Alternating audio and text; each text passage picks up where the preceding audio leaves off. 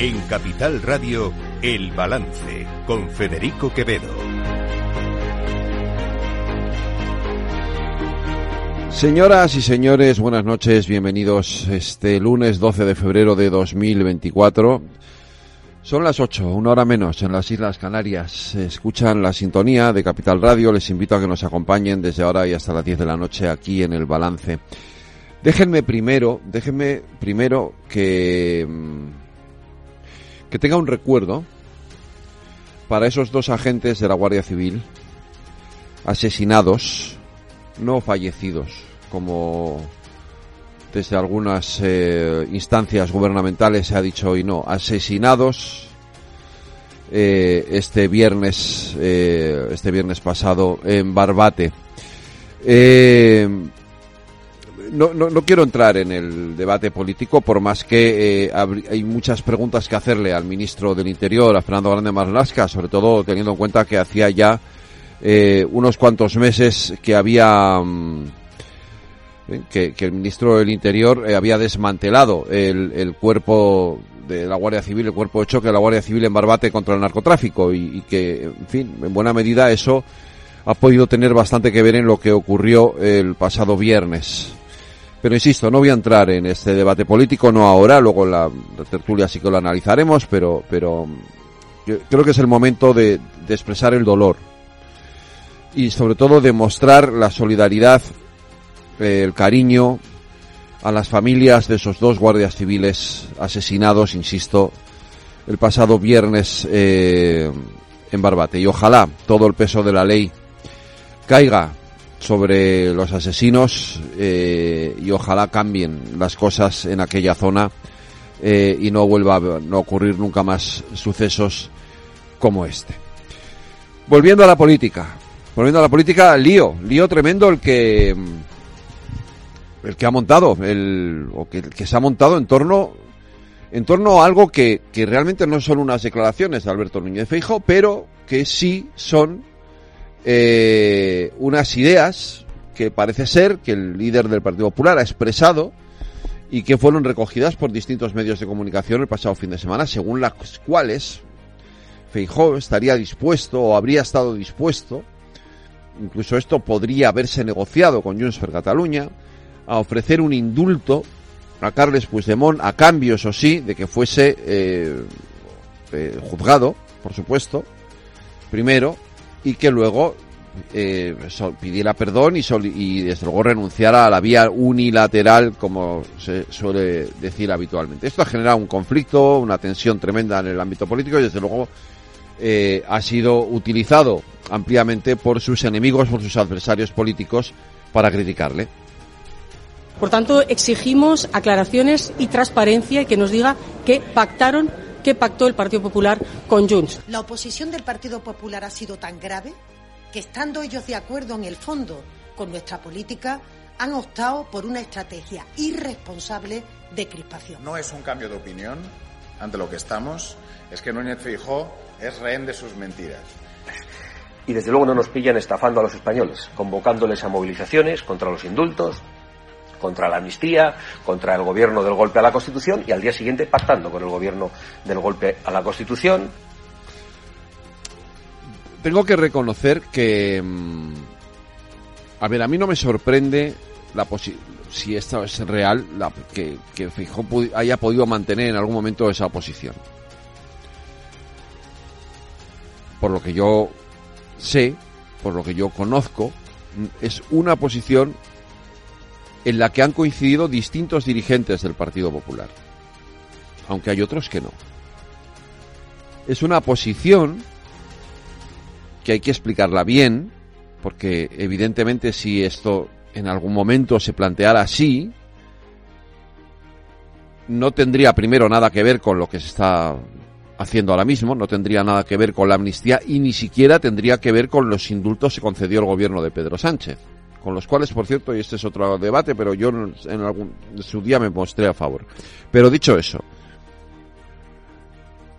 es un indulto condicionado. Condicionado primero al juicio, y porque tiene que haber un juicio para que haya un indulto, tiene que haber una condena para que haya un indulto, eso es obvio. Y segundo, es un indulto condicionado a al rechazo a la vía unilateral y a la solicitud de perdón. Insisto, no tiene nada que ver con la amnistía. Estamos hablando de cosas distintas. Ni siquiera tiene que ver con los indultos que concedió el gobierno de Pedro Sánchez, que no estaban condicionados a nada. Aún así, es evidente que el PP se pega un tiro en el pie cada vez que viene la recta final de unas elecciones, a cuento de que sale esta hora. Es que tampoco entiendo yo muy bien qué necesidad había a una semana de unas elecciones de regalarle esto a la oposición. Eh, digo a la oposición en Galicia, en este caso, claro. ¿Qué necesidad? ¿Qué necesidad hay de seguir abriendo el melón de si se pactó o no se pactó con Junts? Miren lo que decía hoy el portavoz de Junts per Catalunya, Rius. Mira, el que havíem de sobre les trobades amb el Partit Popular ja ho hem i si hem d'afegir alguna qüestió més, doncs ja l'afegirem. Se entiende bien, ¿no? Si todo lo que teníamos que decir de las negociaciones con el Partido Popular ya lo hemos dicho, pero si tenemos que decir algo más ya lo diremos. O sea que encima deja la puerta abierta a poder decir algo más. Menos mal que hoy ha salido, hoy ha salido la presidenta de la Comunidad de Madrid, que era una de las que sobre las que todo el mundo tenía puesta la mirada, a ver qué dice Ayuso de todo esto. Bueno, pues esto es lo que ha dicho Ayuso. Bueno, yo no he visto ese giro. Ayer le vi nuevamente al presidente del Partido Popular decir exactamente lo mismo. No a los indultos, no a la amnistía, sí a la defensa del Poder Judicial, sí a seguir investigando las posibles conexiones de Putin con el independentismo catalán. Eh, yo creo que eh, se están agarrando un clavo ardiendo Vox y el PSOE que van siempre de la mano en todas estas circunstancias, sobre todo en la recta final de una campaña donde se quedan fuera de todo. Esto se sabe de sobra que esto no es por la convivencia, sino que esto es corrupción pura y dura, lo que está haciendo el gobierno para mantenerse en el poder. Yo entiendo que intenten darle la vuelta a todo de esa manera, pero no he escuchado al presidente del Partido Popular decir algo distinto. Fíjense de todas formas, es curioso, ¿no? Eh, siempre que llega al final de una campaña electoral, pasó en las del 23 de julio, el PP se desinfla. Y pasa algo para que se desinfle. Yo no sé lo que va a ocurrir el domingo que viene. No tengo, no tengo una bola de cristal, no puedo saberlo. Puedo saber lo que dicen hoy los sondeos. Lo que dice el CIS, bueno, el CIS es el CIS, pero cuidado, eh, que el 23 de julio casi acierta. Cuanto todos los demás daban casi la mayoría absoluta al PP, el CIS dijo lo que, casi literalmente lo que pasó. Y 40 de B, la del país. Pues hoy la del país, 40 de B, también dice lo mismo, que la mayoría absoluta está en juego en estos momentos. PP partía en estas elecciones con la mayoría absoluta consolidada y a medida que ha ido avanzando la campaña electoral ha ido perdiendo escaños ha ido perdiendo apoyo electoral y ahora mismo esa mayoría absoluta está al límite. Luego a lo mejor llega el domingo y sacan 48 escaños, que estas cosas ocurren. Pero hoy por hoy, con las encuestas en la mano, es una pena que no esté aquí María Martín Revuelta hoy para que nos lo cuente, hoy por hoy, esa mayoría absoluta está en riesgo, está en juego. Y habrá que preguntarse por qué, qué es lo que le pasa al PP, qué es lo que le pasa a Feijó. A lo mejor tiene un problema de equipo. Y tendría que empezar a hacérselo ver. A lo mejor es que va demasiado al SINA y no cultiva otros medios de comunicación. Claro, que yo no digo que no vaya al SINA, me parece fenomenal, pero, pero a lo mejor hay que cultivar otros medios, ¿no? No solamente los que están a favor. Luego le criticamos a Pedro Sánchez porque solo va a la SER. que a lo mejor está ahí está parte del problema. A lo mejor es el equipo, ese equipo que rodea a Fijo. En fin, hoy el presidente del Partido Popular le han preguntado por esto, ya ha reiterado lo que ha venido diciendo en los últimos meses. Yo he dicho eh, que no, dije que no y sigo diciendo que no a cualquier amnistía por dos razones. La primera, porque es ilegal, inconstitucional y porque rompe el principio de igualdad de todos los españoles. Dije y digo que no a cualquier tipo de indulto porque no se da ni una sola de las condiciones para ningún posible indulto. Digo, ningún posible indulto, ni una sola de las condiciones se da. Y dije y dije que sí, y vuelvo a decir que sí, a la investigación. de la justicia, tanto por cualquier acto presunto de terrorismo o por cualquier conexión presunta entre el independentismo y el régimen de Putin. Sé perfectamente que hay partidos, sobre todo partidos del gobierno, que quieren embarrar la campaña.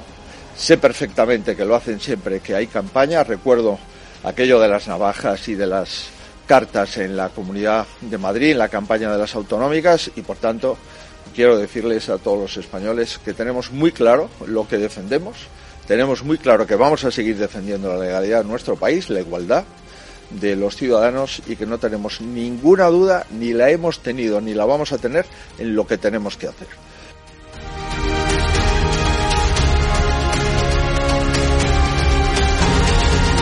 Todo el análisis de la actualidad en El Balance con Federico Quevedo.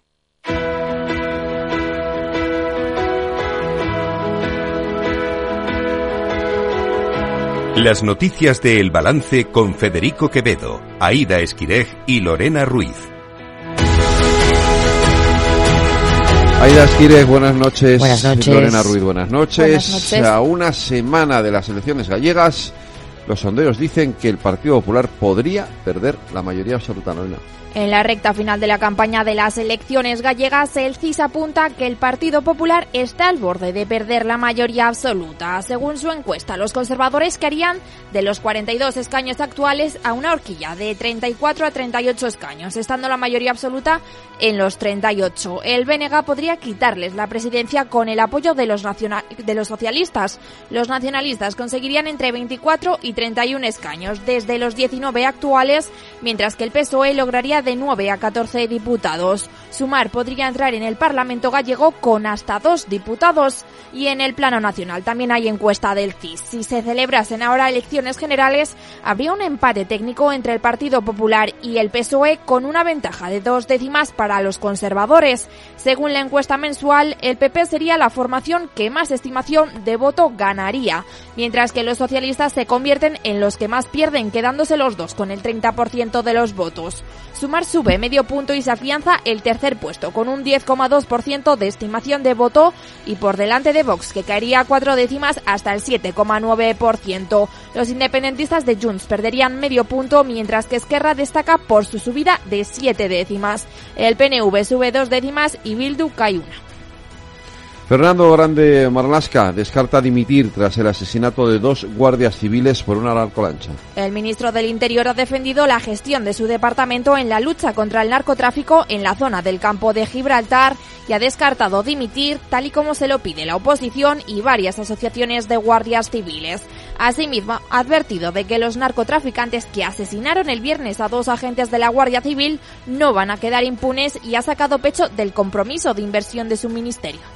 Vuelvo a decir, no me planteo dimitir, vuelvo a repetir, son unos hechos gravísimos, dramáticos, que no van a quedar impunes, pero reiterar el esfuerzo importante en inversión en medios me- personales y medios materiales realizados durante estos cinco años. El propio viernes, unas horas antes de, de la tragedia, eh, se presentó el cuarto plan de- especial de seguridad del campo de Gibraltar, donde continuamos con el refuerzo de los medios personales y medios materiales. materiales. Sin embargo, asociaciones de guardias civiles exigen la dimisión del ministro por lo que consideran su pésima gestión en el estrecho de Gibraltar. Aseguran que llevan años reclamando la dotación de medios materiales para luchar contra el narcotráfico. Desde CESIF denuncian que se trata de una tragedia de la que venían avisando por la falta de medios adecuados y que ya denunciaron el pasado noviembre. También pide la dimisión o el cese de Marlasca el líder del Partido Popular, Alberto Núñez Fijó, que ha advertido de que el presidente del gobierno, Pedro Sánchez, será responsable si Marlasca sigue un día más en el Ejecutivo. Además, para hacer frente a esta lacra, Fijó ha pedido la declaración de una zona especial de seguridad en el campo de Gibraltar y que se trasladen los sumarios de especial gravedad de investigaciones a narcotraficantes a los juzgados de la Audiencia Nacional trasladar aquellos sumarios de especial gravedad a la Audiencia Nacional. La Audiencia Nacional tiene medios, tiene experiencia, tiene recursos, tiene personal judicial, tiene magistrados que están acostumbrados a actos de caleborroca, actos de terrorismo y actos de delincuencia organizada. En Podemos también creen que Marlasca no debería continuar en el cargo. Su secretario de organización, Pablo Fernández, ha censurado su gestión durante los últimos años y le ha pedido que asuma responsabilidades. Yo creo que el señor Marlasca tiene que asumir responsabilidades, porque esta es una más de una larga lista de, de hechos que son inaceptables. Eh, la Guardia Civil lleva mucho tiempo demandando y reivindicando más medios porque se encuentran abandonados a, a su suerte en, en, muchas ocasiones. Y creemos que, que es competencia de, del señor Marlasca y del Ministerio del Interior dotar a las fuerzas y cuerpos de seguridad del Estado, también a la Guardia Civil, de los medios necesarios para perseguir el crimen. Quien se ha posicionado a favor de Marlasca ha sido la ministra de Defensa, Margarita Robles, que ha rechazado dar lecciones a sus compañeros y ha asegurado que el ministro del Interior es un hombre serio, comprometido, riguroso y con valores. Mientras tanto, dos de los ocho narcotraficantes detenidos han quedado en libertad con cargos tras haber prestado declaración en los juzgados. Son los dos arrestados que fueron a recoger en coche a los tripulantes de la narcolancha. Los otros seis detenidos siguen en disposición judicial. La mayoría de ellos tenían antecedentes penales. Y el Partido Popular descarta un giro de posición con la amnistía y los indultos. Los varones del PP cierran filas con su presidente Alberto Núñez Fijo y aseguran que no existe ningún giro en la posición del partido, sino que aseguran las informaciones se han sacado de contexto y forman parte de una campaña lanzada por el PSOE en plena recta final de la campaña de las elecciones gallegas. Creo que ha sido muy claro el presidente en todo momento. No sería capaz de ni siquiera pretender una amnistía para ni indultos para gente que ha cometido esos graves delitos. Quería amnistía, claro, y quería indulto. Y el señor Feijóo se ha negado rotundamente a ello siempre, siempre. Imagino que están queriendo aprovechar que hay elecciones gallegas a la vuelta de la esquina para torpedearlo todo, ¿no? En Junts no han querido pronunciarse sobre las reuniones que mantuvieron con el Partido Popular durante las negociaciones de investidura. Aseguran que todo lo que tenían que decir ya lo han dicho y que ya añadirán algo más en caso de que deban hacerlo. Sin embargo, el gobierno acusa al Partido Popular de engañar con la amnistía Puigdemont. La portavoz Pilar Alegría ha exigido a los conservadores que aclaren lo que pactaron con Junts y les ha preguntado si tienen miedo de que los independentistas cuenten la verdad. Llevo 24 horas estupefacta, me imagino que, que como todos, porque lo que hemos eh, conocido estos días nos demuestra lo que veníamos diciendo durante todo este tiempo. Primero, que el señor Feijóo y el Partido Popular hicieron una campaña electoral basada en la mentira, una investidura basada en la mentira y una oposición basada en la mentira. Y esta información es muy grave. ¿Qué más nos está ocultando el Partido Popular? ¿Qué más nos esconde? Por tanto, exigimos aclaraciones y transparencia y que nos diga qué pactaron, qué pactó el Partido Popular con Y la segunda pregunta es, ¿acaso el Partido Popular habla ahora porque tiene miedo a que Junts nos cuente la verdad? La vicepresidenta primera y ministra de Hacienda, María Jesús Montero, cree que las confesiones de Fijó reflejan que el PP está de acuerdo con la política del gobierno en Cataluña, a pesar de que la critican con dureza. Y en Vox se han alineado con el gobierno. Su presidente, Santiago Abascal, ha dicho que está preocupado por una actitud del Partido Popular que, a su juicio, es una estafa para los españoles. A nosotros, desde luego, no nos pillan en una reunión con Junts, a nosotros no nos pillan un solo segundo planteándonos una ley de amnistía y a nosotros no nos pillan poniendo condiciones para unos indultos absolutamente inaceptables. Y desde luego no nos pillan estafando a los españoles, convocándoles a movilizaciones contra los indultos, contra la amnistía, contra el gobierno del golpe a la Constitución y al día siguiente pactando con el gobierno del golpe a la Constitución, el portavoz de Sumar, Ernest Urtasun, ha acusado a Fijó de ser el rehén de sus mentiras y ha pedido a los gallegos que impidan con su voto que el Partido Popular siga gobernando en la comunidad. Y una noticia casi de última hora, el gobierno ha nombrado a Carmen Calvo presidenta del Consejo de Estado. De esta forma sustituye a Magdalena Valerio, a quien van a cesar en cumplimiento de la sentencia del Supremo que anuló su designación al considerar que no cumple con el requisito de ser una jurista con prestigio. Calvo ha dejado hace unos minutos su acta de diputada en el Congreso y mañana será nombrada con su nuevo cargo de manera oficial.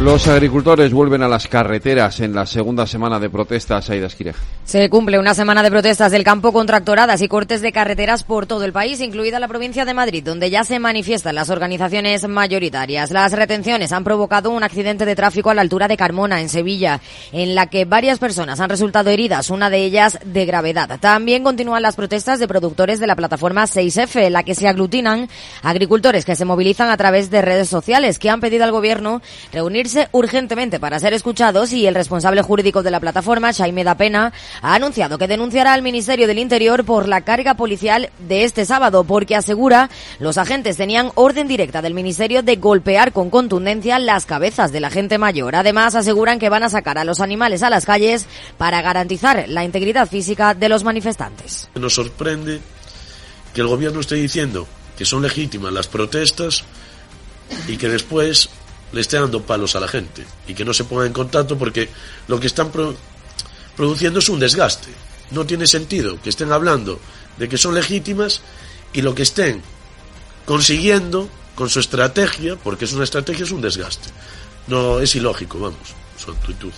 Unas protestas a las que, por cierto, se van a sumar los pescaderos tradicionales. Eso sí, siempre que sean organizadas, les permitan trabajar y no se bloquee el tránsito de alimentos. La patronal Fede Pesca lo ha acordado en una reunión extraordinaria ante la situación que atraviesa el comercio tradicional de pescado y se suman para criticar las políticas de la Unión Europea, la excesiva burocracia y para reivindicar soluciones en favor de la cadena de valor alimentaria. Los transportistas de la Plataforma Nacional por la Defensa del Transporte, que ya consiguió colapsar España en marzo de 2022, también se han sumado hoy a las protestas. Por su parte, el ministro de Agricultura, Pesca y Alimentación, Luis Planas, ha confirmado en una entrevista en Onda Cero que presentará en Bruselas el próximo día 26 de febrero una propuesta para simplificar la PAC. Creo que tiene una parte de culpa también Europa. Por ejemplo, tenemos un consejo el día 26 y voy a llevar, junto a otros puntos, el debate sobre la simplificación. Ya sé que ese debate es un debate eterno, ¿no?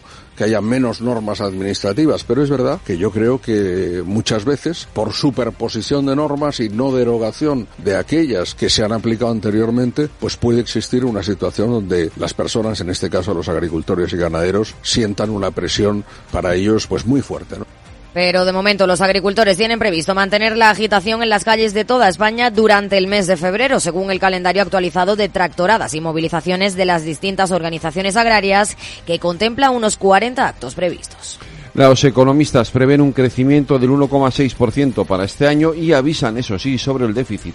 Los economistas dejan el crecimiento de 2024 en el 1,6% en un contexto en que la inflación bajará hasta el 3,2% de media y el déficit público se quedará por encima del objetivo exigido por Bruselas del 3%. El Consejo General de Economistas subraya que es el gasto público el que está azuzando el crecimiento de la economía y eso compromete el cumplimiento de los objetivos de déficit de España. Salustiano Velo, coordinador del Observatorio Financiero financiero del Consejo General de Economistas. La mayor parte del crecimiento se explica por el crecimiento del consumo público, que sabemos que es limitado porque eh, tenemos encima el cumplimiento del déficit público, ¿no? que en Europa tarde o temprano nos obligará a, cumplir, con lo cual en los próximos eh, años el crecimiento no puede basarse eh, en el consumo público.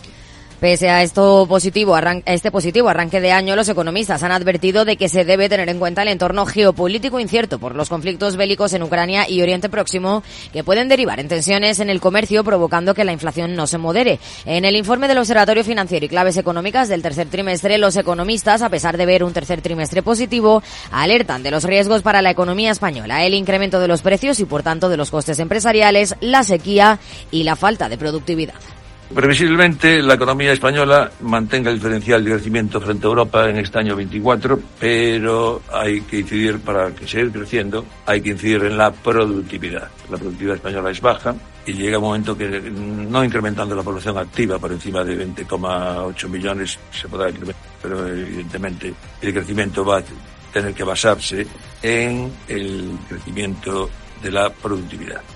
Además, avisan de que una prórroga presupuestaria generaría desconfianza en la economía y precisamente el ministro de Economía, Carlos Cuerpo, ha confirmado en una entrevista en televisión española que el Consejo de Ministros volverá a presentar este martes la senda de estabilidad después de que los primeros objetivos de déficit hayan sido rechazados por la mayoría absoluta del PP en el Senado. Bueno, mañana después del Consejo de Ministros, la propia vicepresidenta primera señalará y presentará los objetivos. Aquí lo importante es que, como decía anteriormente, se den estos pasos iniciales de cara a la aprobación eh, subsiguiente de los presupuestos, sobre todo porque en, uno de los elementos más importantes que, en los que impactará esta aprobación de los presupuestos y estos objetivos es precisamente en ser capaces de aliviar la situación de las comunidades autónomas y darles un mayor margen de flexibilidad. Perdón, el Instituto de Estudios Económicos pide fomentar la promoción de vivienda en alquiler social.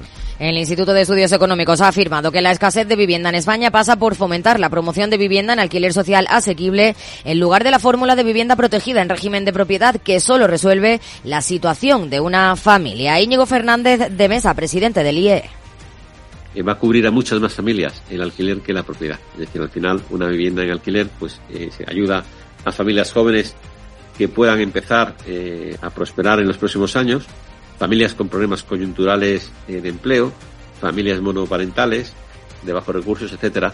Es decir, que al final hay una rotación de estas viviendas y posiblemente por cada vivienda en alquiler igual puede, digamos, afectar a tres, cuatro, cinco familias pero las viviendas en propiedad solo afectan a una, que es la que la compra.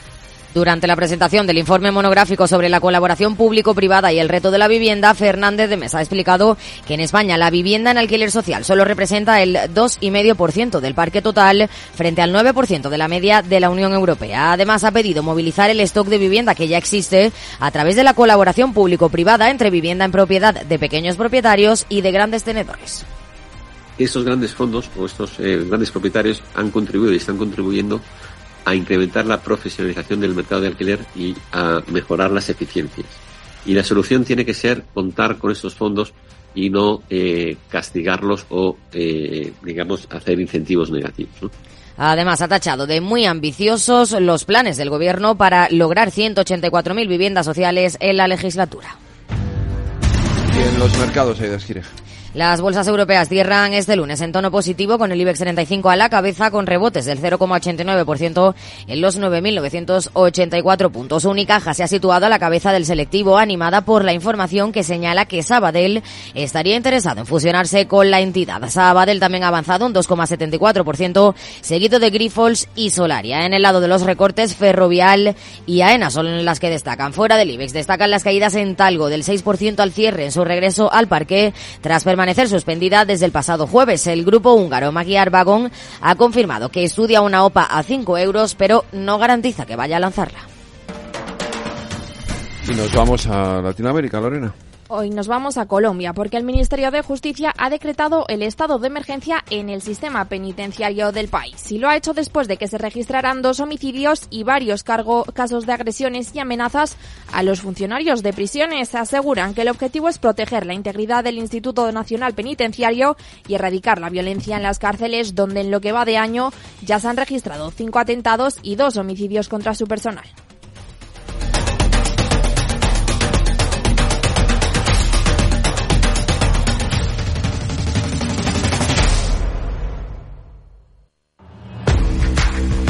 Oye, pensando cómo ahorrar en momentos como este con los precios por las nubes. Y todavía no conoces XTB, una nueva forma de invertir pensada para todos. Desde solo 5 euros y cero comisiones hasta 100.000 euros al mes para invertir en acciones y ETFs. Con XTB tu dinero está depositado en bancos españoles y tu broker es uno de los más respetados del mundo, regulado por la CNMV y los principales organismos internacionales. Y con oficina propia en Madrid desde el año 2008. Entra en xtb.com. Recuerda, xtb.com. A partir de 100.000 euros al mes, la comisión es del 0,2%, mínimo 10 euros. Invertir implica riesgos.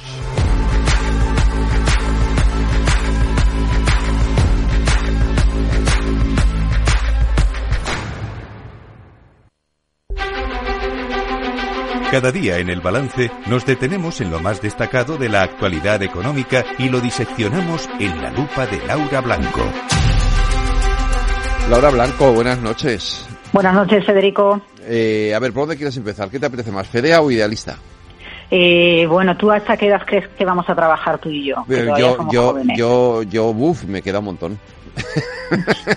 me queda mucho todavía. Vamos, o sea, yo lo de la jubilación lo veo como muy lejos. Pues a, pues, pues a mí también, así que yo es que tengo la sensación de que no solo a, nos a, ti te, a, ti te queda más lejos que a mí, yo creo, bastante más, pero bueno. Que, que, que, bueno, madre mía, bueno, Fede lo que pone encima de la mesa hoy es eh, compatibilizar, alargar la vida laboral eh, y a la vez cobrar la, la, jubilación, ¿no? Y, y, a cambio, bueno, pues por ejemplo que no haya una indemnización por despido en el momento en el que te vayas, ¿no? Porque ya estarías en ese periodo de, de jubilación y tienes eh, asegurada la, la, pensión pública. A ver, esto tiene, tiene eh, muchas lecturas y, algunas incluso pueden ser ideológicas, ¿eh, Federico? Porque seguro que hay a esta hora quien está pensando que esta es una manera de obligarnos a trabajar más años, ¿no? Porque primero se empieza sugiriendo y permitiendo y después eh, se acabará obligando. Ah, e, eso por un lado. Y luego, por otro lado, eh, esto es completamente incompatible con lo que hacen grandes empresas de nuestro país e hizo la banca durante muchos años, que son las prejubilaciones.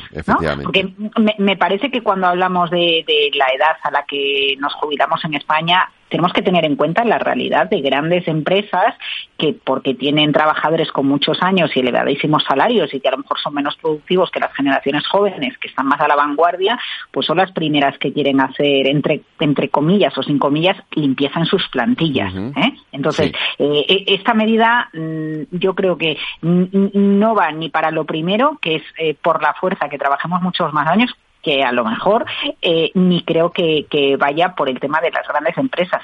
Esta, propuesta FDA pone encima de la mesa una realidad, que hay gente que quiere seguir trabajando.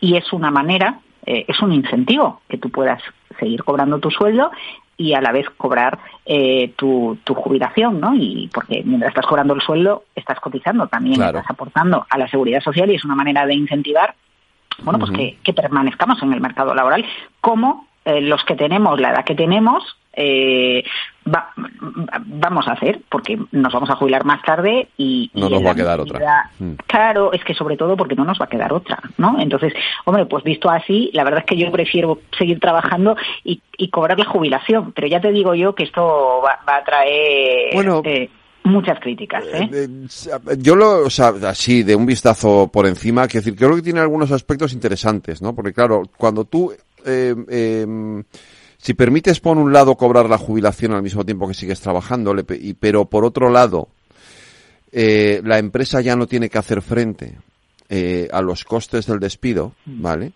Eh, tú puedes pactar, efectivamente. Además, lo que propone FED es que sea un contrato específico que se hace a partir de ese momento en el que el contador, digamos, de derechos de, de seguro de desempleo se queda cero, con lo cual tú pactas con la empresa, bueno, yo sigo trabajando, si tú en algún momento me quieres despedir, como yo ya estoy cobrando la jubilación, pues me despides y ya está. Quiero decir, pero yo ya estoy cobrando la jubilación, con lo cual eh, no me quedo, entre comillas, con una mano delante y otra detrás, ¿no?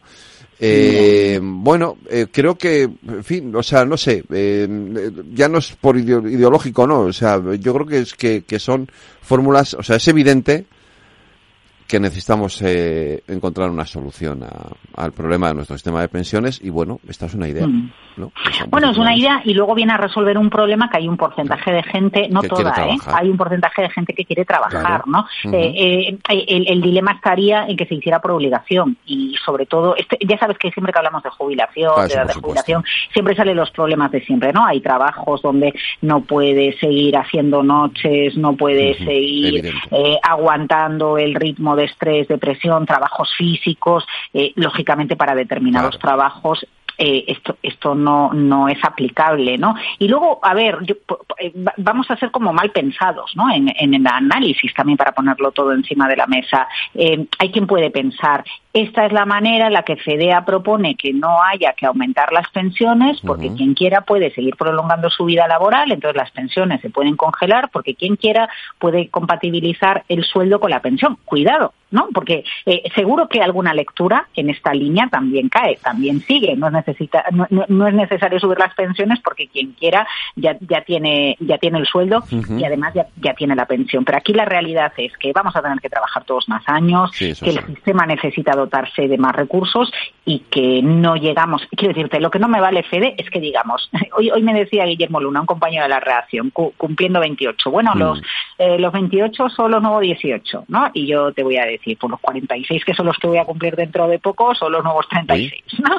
Eh, eh, claro, pero mm, lo que no puede ser es que lleguemos mejor eh, con más salud, con más calidad de vida, sintiéndonos más jóvenes a determinada edad, pero que luego a lo mejor nos jubilemos igual, pero simplemente porque si disfrutamos con nuestro trabajo y queremos seguir trabajando, lo tenemos que poder hacer. Y aquí de lo que se trata, como en la vida funcionamos con incentivos o, dejamos de funcionar cuando eh, se nos desincentiva, ¿no? Pues aquí de lo que se trata es de poner un caramelito, un incentivo y quien quiera seguir trabajando, oye, pues con un acuerdo con la empresa lo pueda seguir haciendo. Yo es que lo tengo clarísimo, no te quepa la menor duda.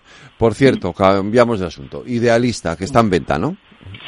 Sí, sí. Bueno, vaya operación, ¿eh? ¿eh? Mira, el capital riesgo cuando entra en una empresa entra con la idea de la idea de marcharse, ¿no? Y eso es lo que le pasa al fondo sueco EQT. Entró en Idealista eh, hace cuatro años y lo que se filtra ahora es que contrata Morgan Stanley para, para vender Idealista una operación en la que entró con 1.300 millones y ahora se está apuntando a que la venta oscilaría entre los 2.000 y los 3.000, en torno a 2.500 millones. Tremendo. El, capital riesgo entra con, eh, con, con fecha de deadline, ¿no? De, para salir, eh, hacer caja, eh, salir y, e irse a otra inversión. Lo que pasa es que eh, ya sabes que yo ando con la mosca detrás de la oreja con la situación que vive el mercado inmobiliario alemán, que estuvimos comentando la semana pasada, ¿no?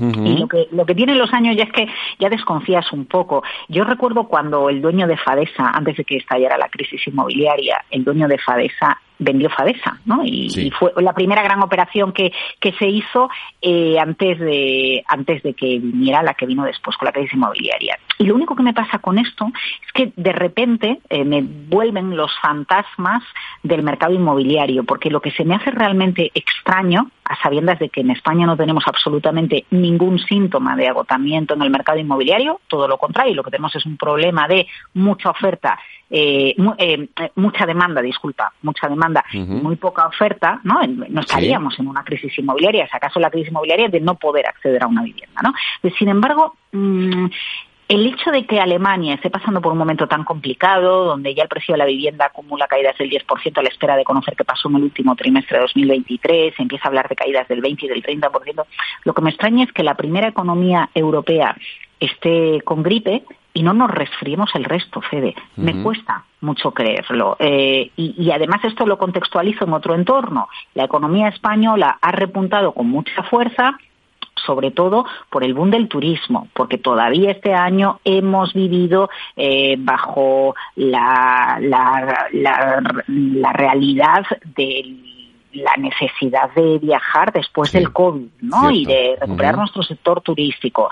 Eh, y, ahí estamos anclados. Buena parte de nuestro crecimiento está anclado ahí. No está tan anclado en la inversión. Sí está anclado, por ejemplo, en las exportaciones, porque además aquí hay menos coste energético, menos coste laboral. Y entonces, bueno, nuestro producto cuando lo exportamos sigue siendo competitivo.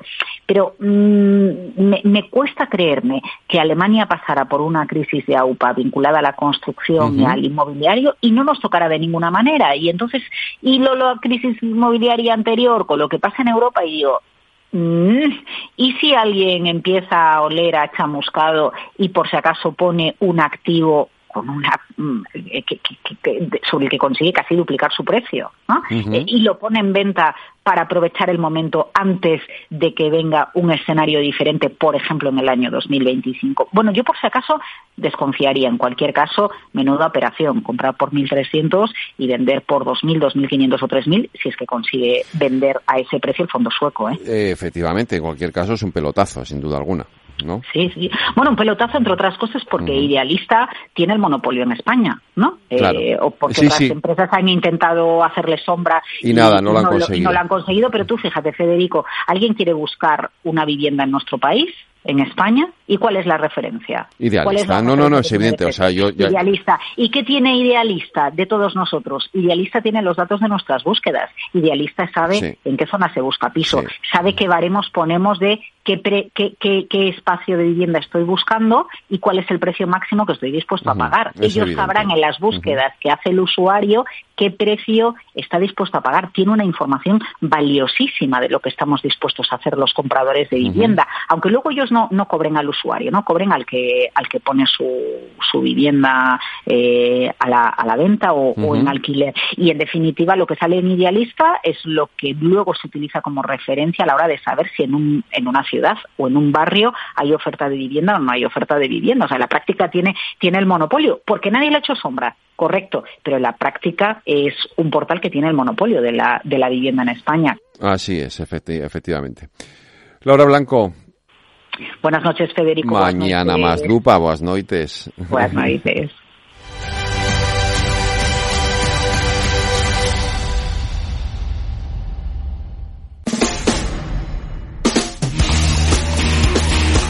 El balance de los deportes con Paco Lloret. Paco Lloret, buenas noches. Hola Federico, saludos muy buenas. Bueno, el Madrid ha sentenciado la liga, creo yo. Eh, o, así pinta, ¿no? Quiero decir, eh, y además le han ayudado el, el Barça y el Atleti. Sí, el Madrid ha hecho lo que tenía y los demás no han seguido el mismo camino. La verdad es que es una jornada se podría definir en la cabeza como carambola a tres bandas, ¿no? Porque por un lado el Real Madrid ganó, goleó a un desfigurado Girona, que era una, fue una sombra del equipo eh, atrevido, ofensivo, bueno, un equipo muy eh, sin personalidad que le impuso el escenario, el rival o tuvo la peor tarde de la temporada. El caso es que uno hace el cómputo global de los dos duelos y el balance es de 7-0, fíjate, eh, porque el Madrid es el único equipo que ganó en Montilivi 0-3 y era un, eh, el equipo de Ancelotti tenía muchísimos problemas, sobre todo en defensa, en la demarcación de central y, el Girona, que también tenía algunas bajas, pero bueno, independientemente de eso, nos dejó una imagen muy, muy floja. Realmente no, no respondió el partido estaba ya sentenciado en el descanso a, lo que se esperaba y, fue un paseo militar para, para, el equipo local. Y la liga, hombre, hay unas distancias siderales. Es verdad que con los tres puntos eh, a veces las cosas no pueden cambiar, pero sinceramente, y, y, luego ves lo que hacen el Barça y el Atlético de Madrid y francamente, pues yo creo que muy mal tendría que hacerlo de aquí a final de temporada el Real Madrid para no ser el, campeón, porque el Barça es ahora mismo un auténtico polvorín, eh, empató contra el Granada, otro partido de los habituales, un 3-3 con ida y vuelta, con, eh, bueno, un, tobogán permanente y el Atlético muy, muy lánguido en Sevilla contra un rival que lleva ya dos victorias seguidas sin que le marquen goles y que empieza ya parece que ha encontrado el camino de la, de la recuperación, porque está todavía en zona baja, pero ya empieza a alejarse de lo que es eh, el descenso. Así que eh, una jornada que puede ser decisiva así para el desenlace final del campeonato, aunque recordemos que, bueno, pues el Madrid aún tiene partidos comprometidos, está ahora la Champions que empieza mañana, pero bueno, lo lógico es que con esa distancia no se le escape lo lógico es que no se le escape, efectivamente. Lo único que tiene más cerca es el Girona. Vamos a ver cómo sale de, de, si supera este bache. Es decir, que esta es la otra. Sí, sí, es la conclusión. Eh, lo único es si le puede distraer eh, los eh, el tema Champions y, bueno, ya empieza esta semana con el partido en Alemania. desplazamientos difíciles, hombre, tiene alguno. Tiene que, que, visitar Mestalla, que seguramente será un partido muy, muy especial. en casa tiene que recibir al Sevilla, eh, de aquí nada. Y, bueno, pues eh, partidos, hombre, tiene que ir el Barça todavía, pero es que el Barça ahora mismo es una auténtica caja de truenos. Eh, no sé, yo es que te diría, yo no pondría la mano en el fuego porque Xavi va a acabar la temporada. De hecho, también tienen Champions con el Nápoles, no esta semana, sino más adelante, y eso puede determinar, ese cruce puede determinar la, la suerte del entrenador, porque ayer en el palco de Montjuic hubo sus más y sus menos y el nerviosismo se ha, se ha extendido. Bueno, tenemos Champions esta semana, ¿no? Sí, bueno, aparte de esto, la liga acaba esta noche. Tenemos sí, el partido esta noche.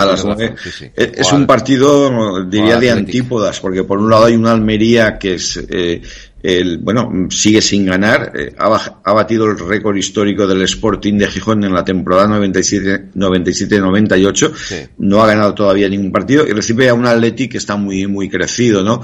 Y, bueno, yo creo que es favorito claramente el equipo de Ernesto, de Ernesto Valverde, por lo que el resto de la jornada, aparte de lo que hemos comentado, a mí me sorprendió la derrota de la Real Sociedad en casa contra Osasuna. Y también, eh, bueno, pues eh, la victoria del Getafe contra el Celta en un partido loco y el Celta vuelve a complicarse la vida. Eh, y, bueno, el Valencia perdió en Las Palmas ante un equipo canario que es la auténtica revelación de esta temporada y el Mallorca también logró un triunfo yo creo que muy destacado para seguir en primera ante un Rayo Vallecano que recibirá el Real Madrid el próximo domingo a mediodía. Pero esta semana en efecto tenemos ya la, Champions y tenemos a cuatro equipos españoles, aunque el calendario de Champions como es, eh, es eh, va escalonado y tenemos los primeros que juegan son el Real Madrid contra el Red Bull Leipzig, que será mañana a las 9 de la noche, y el miércoles la Real Sociedad que juega en París, en el Parque de los Príncipes contra el Paris Saint Germain. Luego ya tenemos eh, la semana siguiente el duelo entre el Inter de Milán y el Atlético de Madrid, que será el día 20 de febrero, y el 21 también otro duelo italiano-español, eh, Nápoles contra el Barcelona. Esta es la ida de los octavos de, final. Me ha parecido eh, curioso lo de que se pararan en dos semanas, porque eh, normalmente suelen ser martes, miércoles. No, esta ronda se separa de semanas. Siempre hacen. Vale, vale. Sí, sí, los octavos los, los dispersan. Eh, dos partidos martes, dos miércoles en una semana y a la siguiente dos partidos martes, dos miércoles. O sea que a partir de ahí luego ya sí que van todos homologados porque ya como solo quedan ocho equipos se juegan dos martes, dos miércoles, pero ya son en la misma semana. Pero los octavos siempre por esta época se, se separan. Pues eh, seguiremos hablando de, de, fútbol a lo largo de la semana, porque tendremos, tenemos también baloncesto y tenemos también tenis esta semana. Sí, tenemos, bueno, primero permíteme una noticia muy triste, que además que a ti supongo que te habrá llegado. El mundo del atletismo está de, está de luto con la, con la muerte del eh, recordman de, de, maratón que ha fallecido en un accidente en Kenia, Kiptum. No me lo puedo creer. sí, me acabo de enterar ahora. Sí, sí, Pues 24 años eh, iba, iba a entrenar junto a su entrenador, se han, muerto los dos y, conducía precisamente Kelvin Kiptum, que con 24 años solo había corrido tres maratones en Valencia, el primero, en, en eh, Rotterdam y en Chicago. Y bueno, era el gran llamado a, bajar, de, los dos, a bajar de los dos horas. De las dos horas, en efecto. Es una noticia que, bueno, que en efecto nos ha dejado a todos hoy exportada en toda la prensa deportiva e incluso también en periódicos que no son de deportes.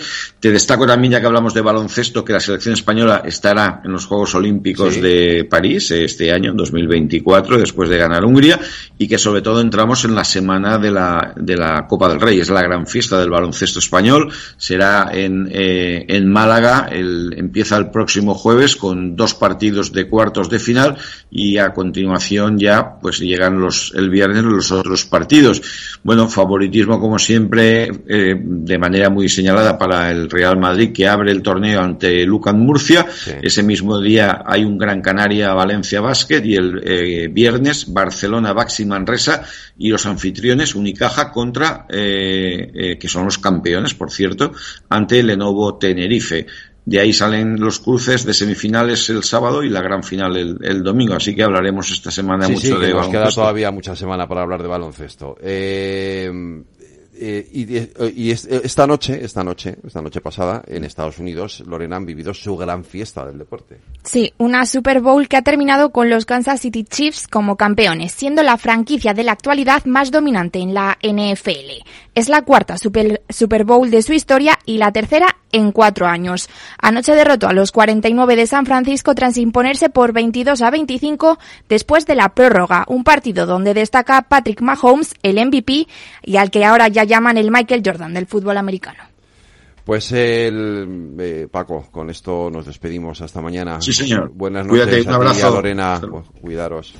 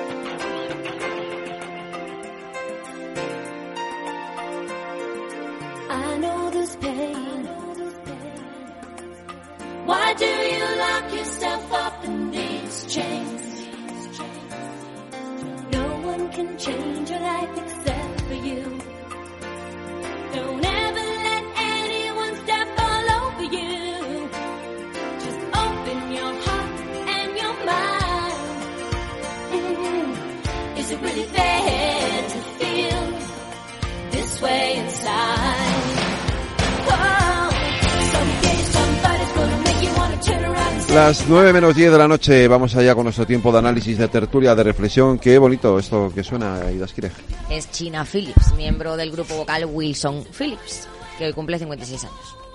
Ah, pues muy bien, pues nada, enhorabuena a... a ¿Cómo es Wilson? A China, A China, China, China China- Phillips. Phillips. Eh, y felicidades. Y vamos a, con la música de las eh, Wilson Phillips, vamos a contar los temas de la tertulia. Buenas noches, tertulianos. ¿Vosotros creéis en las meigas? Dicen los gallegos que a ver las ailas. No sé qué dirá Feijó, pero lo suyo parece cosa de meigas o de un mal de ojo que parece haberle condenado a tropezar perpetuamente en la recta final de campaña. Estas declaraciones han desbaratado la estrategia de Rueda. Yo he dicho en varias ocasiones, a pesar de que el Partido Socialista se haya burlado de mí, que Junts nos ofreció sus votos para nuestra investidura a cambio de la amnistía. Y lo he dicho en varias ocasiones, que evidentemente una vez conocido este ofrecimiento no tardamos ni un día en descartar estos votos. Para mí, la amnistía siempre fue una línea roja. Para Sánchez fue una oportunidad política. Se producen solo unas horas después de una carta en la que Puigdemont deslizaba que algún día se conocerían las ofertas del PP a cambio de investir a su líder presidente del gobierno. Además, dio a entender que estaría dispuesto a conceder un indulto a Puigdemont con algunas condiciones y hacerlo además en el marco de un proceso de reconciliación en Cataluña. Desde su partido le defienden. Creo que ha sido muy claro el presidente en todo momento. No sería capaz de ni siquiera pretender una amnistía para ni indultos para gente que ha cometido esos graves delitos. Quería amnistía, claro, y quería indulto. Y el señor Feijóo se ha negado rotundamente a ello siempre, siempre. Imagino que están queriendo aprovechar que hay elecciones gallegas a la vuelta de la esquina para torpedearlo todo, ¿no? La verdad es que la noticia causó inmediatamente un terremoto político. El cambio de discurso ha sido recibido como un regalo inesperado por el PSOE que justifica la amnistía a los independentistas en la necesidad de un reencuentro con Cataluña. Por tanto, exigimos aclaraciones y transparencia y que nos diga qué pactaron, qué pactó el Partido Popular con Junts. La oposición del Partido Popular ha sido tan grave que estando ellos de acuerdo en el fondo con nuestra política, han optado por una estrategia irresponsable de crispación. No es un cambio de opinión ante lo que estamos, es que Núñez Feijóo es rehén de sus mentiras. Y desde luego no nos pillan estafando a los españoles, convocándoles a movilizaciones contra los indultos, contra la amnistía, contra el gobierno del golpe a la Constitución y al día siguiente pactando con el gobierno del golpe a la Constitución. José Luis Rodríguez Zapatero, que ha vuelto a salir al rescate del PSOE en las elecciones gallegas, lo ha expresado así. Hoy es un día interesante porque las cosas que se han dicho y se han conocido suponen el fin de una infamia, el fin de una gran infamia que hemos vivido durante estos tres meses protagonizada por la derecha y el Partido Popular de Feijó, generando crispación, atacando al gobierno, diciendo que se rompe España, la Constitución, el Estado de Derecho. Y resulta que todo era una gran hipocresía, una gran mentira. Hombre, no, Puigdemont no es un terrorista. Después de lo que hemos oído estas semanas. No. Los que a lo mejor es bueno darle un insulto, un, un indulto, si se porta bien. Un indulto, si se porta bien. Y que estuvieron negociando la amnistía. Pero que dicen, como no era legal, no, no se decidieron. No, no, no, no, no, no. El problema no era legal o no. Es que no podías aprobarla porque vos no te hubiera votado eso nunca. Por eso, no fue no quería, fue no podía.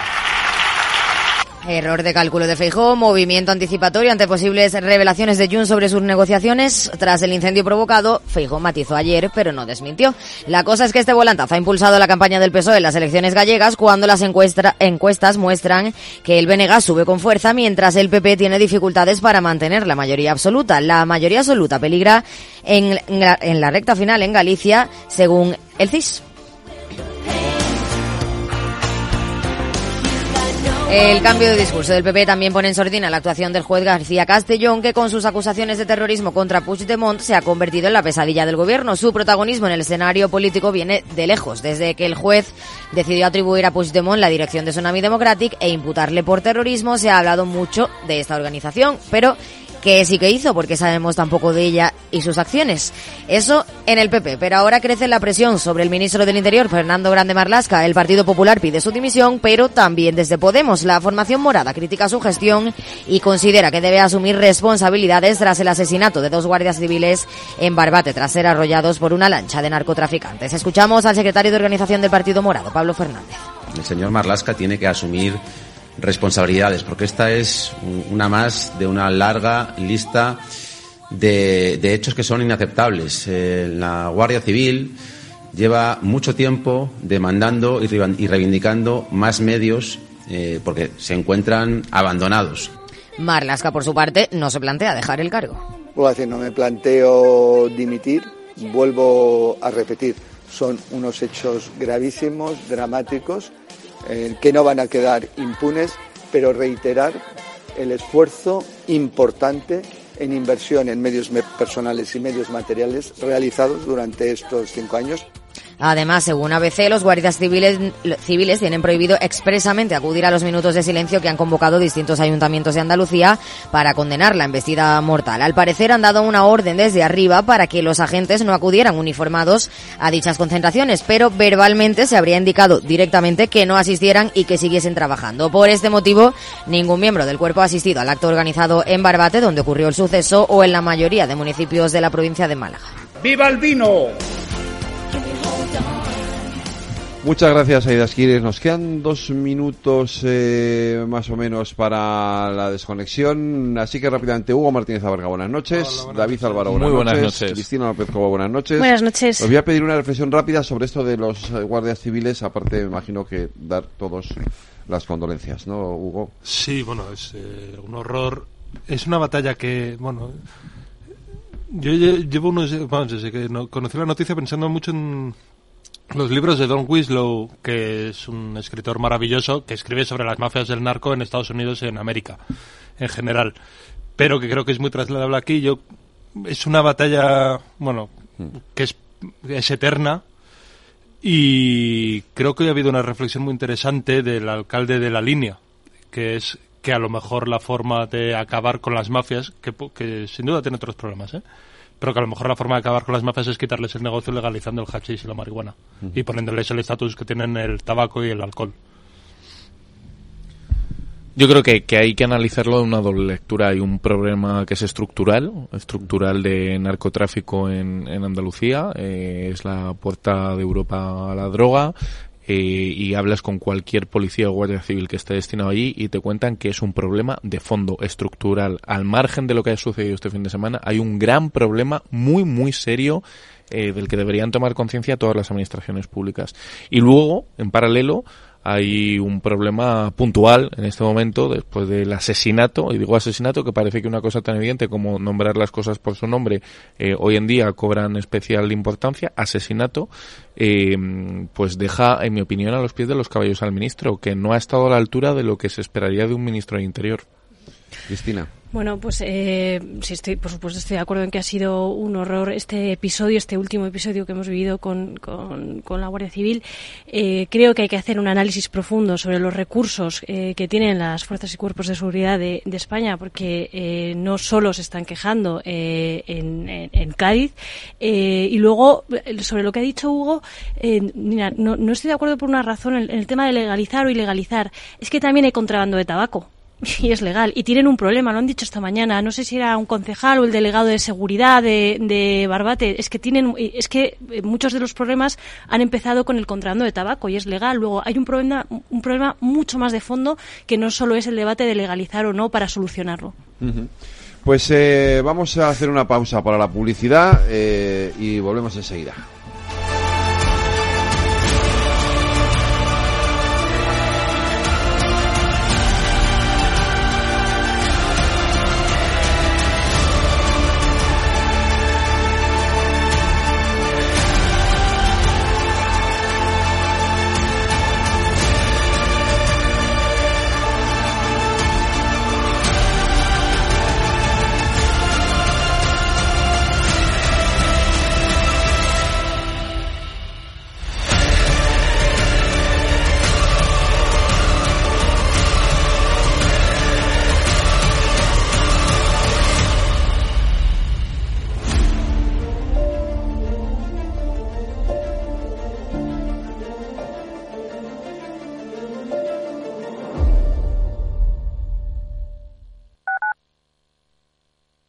Capital Radio, Madrid, 103.2. Descubre el lado más verde de la economía y las empresas en una nueva newsletter de Capital Radio. Todas las claves de la semana sobre ESG en un mismo sitio. Suscríbete en capitalradio.es a claves ESG y recibe los contenidos del lado más sostenible de las empresas. Si quieres adelantarte a los cambios económicos, digitales y empresariales, escucha After Work. El programa de Capital Radio para profesionales, pymes y emprendedores que te ayudará a entender el momento presente y a tomar decisiones para el futuro inmediato. De lunes a jueves, de 7 a 8 de la tarde, con Eduardo Castillo.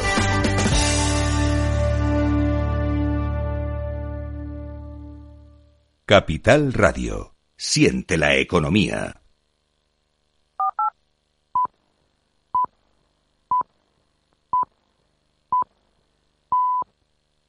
La tertulia de El Balance con Federico Quevedo.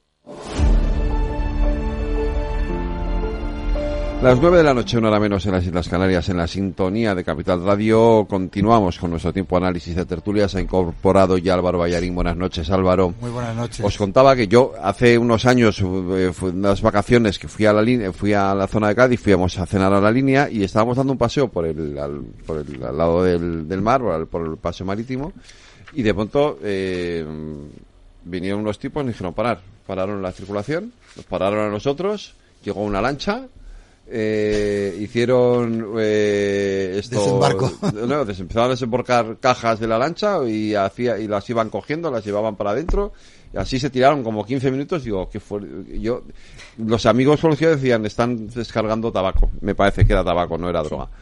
Eh, y digo, joder, qué fuerte, y no pasa nada, aquí no viene la policía. A mí, le dicen, a mí me pasó este verano en Algeciras, que Eso era, estaba en con, Algeciras, con sí. una amiga de, de allí, y según pasaba un barco, este es el narcota. O sea, que, como es, Que- son realidades Sí. muy, muy complejas, que manejan muchísimo dinero, y eso genera complicidades y, de- digamos, el, la cristalización más siniestra la vimos en algún vídeo que circuló la noche del crimen, eh, de gente aplaudiendo a los, a los narcos que estaban arrasando a los guardias civiles, ¿no?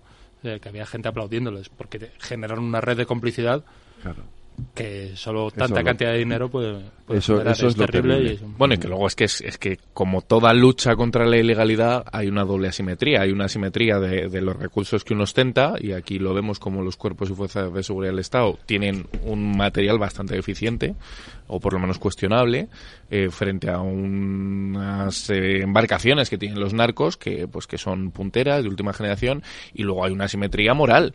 Hay unos tipos que lo que quieren es hacer cumplir la ley y hay unos tipos que, como hemos visto este fin de semana, y es la máxima eh, expresión de, de la falta de moral, que están dispuestos a, desgraciadamente, pasar por encima de la ley, literalmente. Sí, sí, en este caso literalmente, ¿no? Sí, luego también eh, hay como, eh, cierta desigualdad a la hora de, de ir contra, contra los nar- narcotraficantes, ¿no? Porque la- los fuerzas y cuerpos de seguridad eh, tienen eh, con muchas limitaciones, ¿no? Porque escuchaba esta mañana que no pueden hacer ráfagas, no pueden amenazar con fusiles, o, o sí pueden, pero, pero como solo es una amenaza, a los narcotraficantes como Les da que igual. le- les da Claro. exactamente igual. Eh, y luego eh, la falta de material, o sea, es que estos dos guardias civiles iban en una Zodiac eh, que al lado de la lancha que, que desarrolló era como un juguete. O sea, entonces, claro, eh, cuando te encuentras con estos recursos, le- les envían eh, de esa manera, hombre, pues tienes que pensar eh, en la falta de, de personal. La, fa- están pidiendo también la, que sea una, la zona eh, de si- la singularidad, ¿no? Para la zona que eso dota mejor a, a- a estas zonas, a estos cuerpos, ¿no? Eh, no sé por qué no lo hacen, no sé cuál es el problema. Bueno, no solo no lo hacen, sino que, que además desmantelan el cuerpo de élite que había ahí, ¿no? Aunque ahora lo, Marlaska quiere eh, decir que era una reestructuración o no sé qué, bueno, en fin, sí, que se Esa estaban es la reparando. parte más política del asunto y Partido Popular y Podemos, de hecho, han coincidido ¿no? en hacer Claro. la misma crítica y en pedir los dos partidos la dimisión, la cabeza de Marlasca. ¿no? Claro, lo primero, por supuesto, es la tragedia humana, esas dos muertes de los guardias civiles, porque eso es tremendo. Primero, porque en sí mismo es un, es irreversible, es un fin que se pierde y que no se puede recuperar. En segundo lugar, porque es verdad que no estábamos acostumbrados a que en España ocurriera esto y que hubiese víctimas mortales. Pero fíjate tú, con todo y con eso, siendo esto lo destacable, a mí me llamó mucho la atención, vuelvo a decir, no tiene ninguna importancia al lado de lo que acabo de decir, es la impunidad con la que se manejaban los narcos. Yo no sabía que había ese estado de impunidad por el campo de Gibraltar, que por cierto, eso es campo de Gibraltar mm, y un poquitín más allá. es decir, que ya está cogido. He oído en televisión que era la zona de Manilva, entonces es casi la zona de Sotogrande, hasta Algeciras incluso. Estamos hablando ya de más de 100 kilómetros, eh, toda la provincia de Cádiz y casi, casi llegando a Málaga podría ser. Lo que quiero decir es que yo no sabía, yo por lo menos no sabía, ese estado casi de impunidad. Y ya acabo. Eh, no sé si en algún lado he leído o he visto en, en alguna televisión o oído en alguna radio que solo eh, son capaces de, de, de detectar el 5% de lo que se pasa significa que ahí tenemos un problema gordo, sobre todo en el estrecho. Un problema de efectivos al final. O sea, si, si dotas a, la zona con, con más efectivos, el, problema lo, lo atajas. entonces, claro, es que ahí es donde tiene que intervenir el, el ministro y, y, hacer un análisis de, de la situación. Pero eh, yo me voy a la parte política porque es que creo que es importante. Es que tenemos un ministro que ha ido de, de incidente, bueno, incidente por, por, por ser amable, mm, porque yo qué sé, es que se me, me viene a la cabeza la valla de Melilla, eh, el acercamiento de presos, no sé, es que tantas cosas ha hecho eh, Marlasca que esta es una más y esta ya es eh, pues de las más graves, ¿no? yo creo. Entonces, creo que tienen que hacer una reflexión pero inmediata sobre la situación de, la Guardia Civil. ¿Como para que dimita a Marlasca?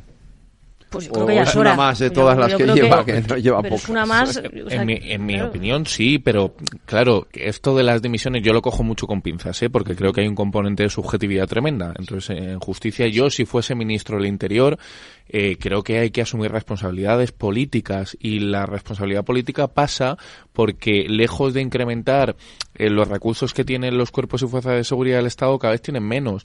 Y en situaciones excepcionales y lo que se está viviendo allí es excepcional hay que tomar medidas excepcionales. Y lo que no puede ser es que veamos, y esto es que se ha visto claramente en las imágenes, como la Guardia Civil va en una eh, lancha, en una lancha mm, casi casi de juguete. Eh, y, te pones a tirar del hilo y bueno, es que había unas que no podían salir, había otras que estaban averiadas en el fondo es una cuestión de, falta de recursos. Y a esto se suma otra cosa más, que es em, y, está feo que haga eh, promoción de algo que no, no está en esta casa, pero hay en una plataforma eh, digital donde todos compramos, hay un documental muy bueno que se llama ¿Quién nos protege? en el que diferentes eh, policías y guardias civiles explican cómo hay un miedo que impera en la policía y en la guardia civil a utilizar el arma porque hay un miedo a que en un momento determinado un policía o un guardia civil utilice su arma en una situación excepcional y encima vea cómo su vida acaba siendo perjudicada.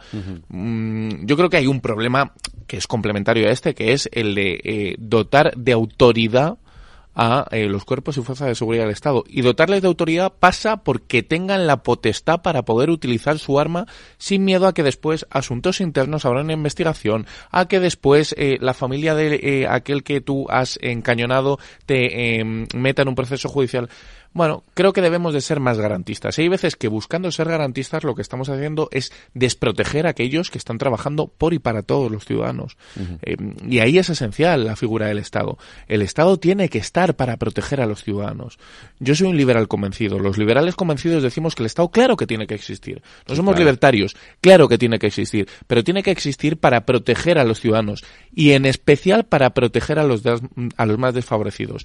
Y en este caso, desgraciadamente, los que tienen que proteger a los más desfavorecidos son los que son desfavorecidos. Por lo tanto, un buen Estado debería dotar a quien nos protege de material adecuado y por eso creo que debería dimitir el ministro. Es que eso, esto que acaba de decir Álvaro es David Álvaro, Álvaro de apellido, es bastante, bastante así, bastante inteligente. Es que un Estado, em, desde un punto de vista liberal, tiene que tener la capacidad para que los que nos defienden nos defiendan con eficacia y lo primero es velar por su propia defensa y por su propia autoprotección. Eso es lo primero. De, hecho, em, si estudias la evolución del Estado desde un liberal, primero es protegerse del enemigo exterior Primero levantas empalizadas y separas tu territorio del territorio del vecino y luego ya es el orden interior. Lo que acaba de decir David es referente al orden interior. Las sociedades modernas se organizan de tal manera que con el pago de impuestos, unos de nosotros, eh, con el principio de la división del trabajo y especialización, se encargan de protegernos. Pero para eso tienen que estar bien equipados y bien protegidos ellos. Luego hay otro tema eh, que, yo creo que, también es importante porque em, es que no han aparecido por ahí eh, nadie del gobierno todavía. Entonces, eh, además de, dotar a, la Guardia Civil, eh, además de eh, darles recursos, de darles autoridad, cuando ha habido un problema tan grave, eh, yo creo que tienen que hacer acto de presencia eh, y hablar con, con bueno pues con, los sindicatos con las asociaciones con, con, los mandos que han estado al frente de, de, la situación con el subdelegado que tiene un papel eh, pues casi protagonista en, este tema claro efectivamente. Fue al final fue quien dio la orden parece ser no porque llamó el alcalde al subdelegado porque es competencia del gobierno y no del alcalde y entonces aquí no ha aparecido nadie todavía. Yo no sé si irán mañana o pasado, no sé si en algún momento les vendrá bien por agenda, ¿no? Pero, pero vamos, deberían de aparecer por, consideración hacia la Guardia Civil, hacia sus familias, hacia, hacia Barbate y hacia todo. yo, yo es que, primero, eh, o sea, centremos la cosa. Es un drama enorme que no hace categoría. O sea, no, no estamos teniendo un problema de guardias civiles muertos a manos del narco es un, de hecho, nos ha llamado tanto la atención porque es una cosa insólita. Y creo que eso lo debemos tener en mente, para no llevarnos, o sea, eh, plantear ahora como medidas que deberíamos tener. O sea, yo que las fuerzas y cuerpos de la seguridad del Estado tengan mucha matiz, solo un segundo. no, no, quieren ir los guardias civiles ni los policías destinados allí. O sea, que, que esto es, desde luego que es una cosa, Por cierto, es la punta de lanza, pero es que no quieren estar allí. Ni a Galicia. Por algo será. Eh, claro, sí, sí. o sea, que, que el problema del narco es muy grave. El problema del narco es muy grave y genera unos problemas además de corrupción institucional muy bestias porque tienen muchísimo dinero y porque esa corrupción es la condición de necesidad para esta normalidad con la que con la que vive. Yo creo no hay nadie en España que si se quiere drogar no pueda. No hay nadie. O sea, el que quiere sabe de dónde conseguir lo que haga falta. Porque pero en España, en cualquier país de Europa, en Estados Unidos, porque el problema no se resuelve, digamos, no, la, no tiene una respuesta policial sencilla, que sea simplemente más autoridad policial. No, esa no es. eso puede quedar bien. Yo oí la bravuconada de, de Abascal y pues fenomenal, mm. oye. Pero se ha quedado muy bien para una taberna, pero no es una solución real en ningún caso. Eh, y, luego yo creo que es muy yo creo que a mí me sorprendió mucho que Marlaska repitiera como ministro creo que no debería haber sido mm, en mi opinión digamos la gestión de la inmigración ha sido catastrófica especialmente eh, su complicidad con algunos actos también de las fuerzas y cuerpos de seguridad del Estado, en un malentendido de que siempre hay que defender a las fuerzas eh, y cuerpos de seguridad del Estado, precisamente en una democracia liberal los límites a la, a la, a la, a la autoridad del Estado son lo que nos, lo que nos hacen fuertes. Eh, y creo que no debería haber sido ministro. Pero realmente no conozco las razones por las que este caso debería llevarle a la dimisión. Es una, un caso lamentable, mm. en el que, como siempre, la ley va por detrás de los criminales que tienen de la, del crimen organizado y eso pasa siempre en cualquier estado. En Estados Unidos tienen muchísimos recursos para esto y siguen yendo por delante las eh, y siguen yendo por delante las mafias del narco.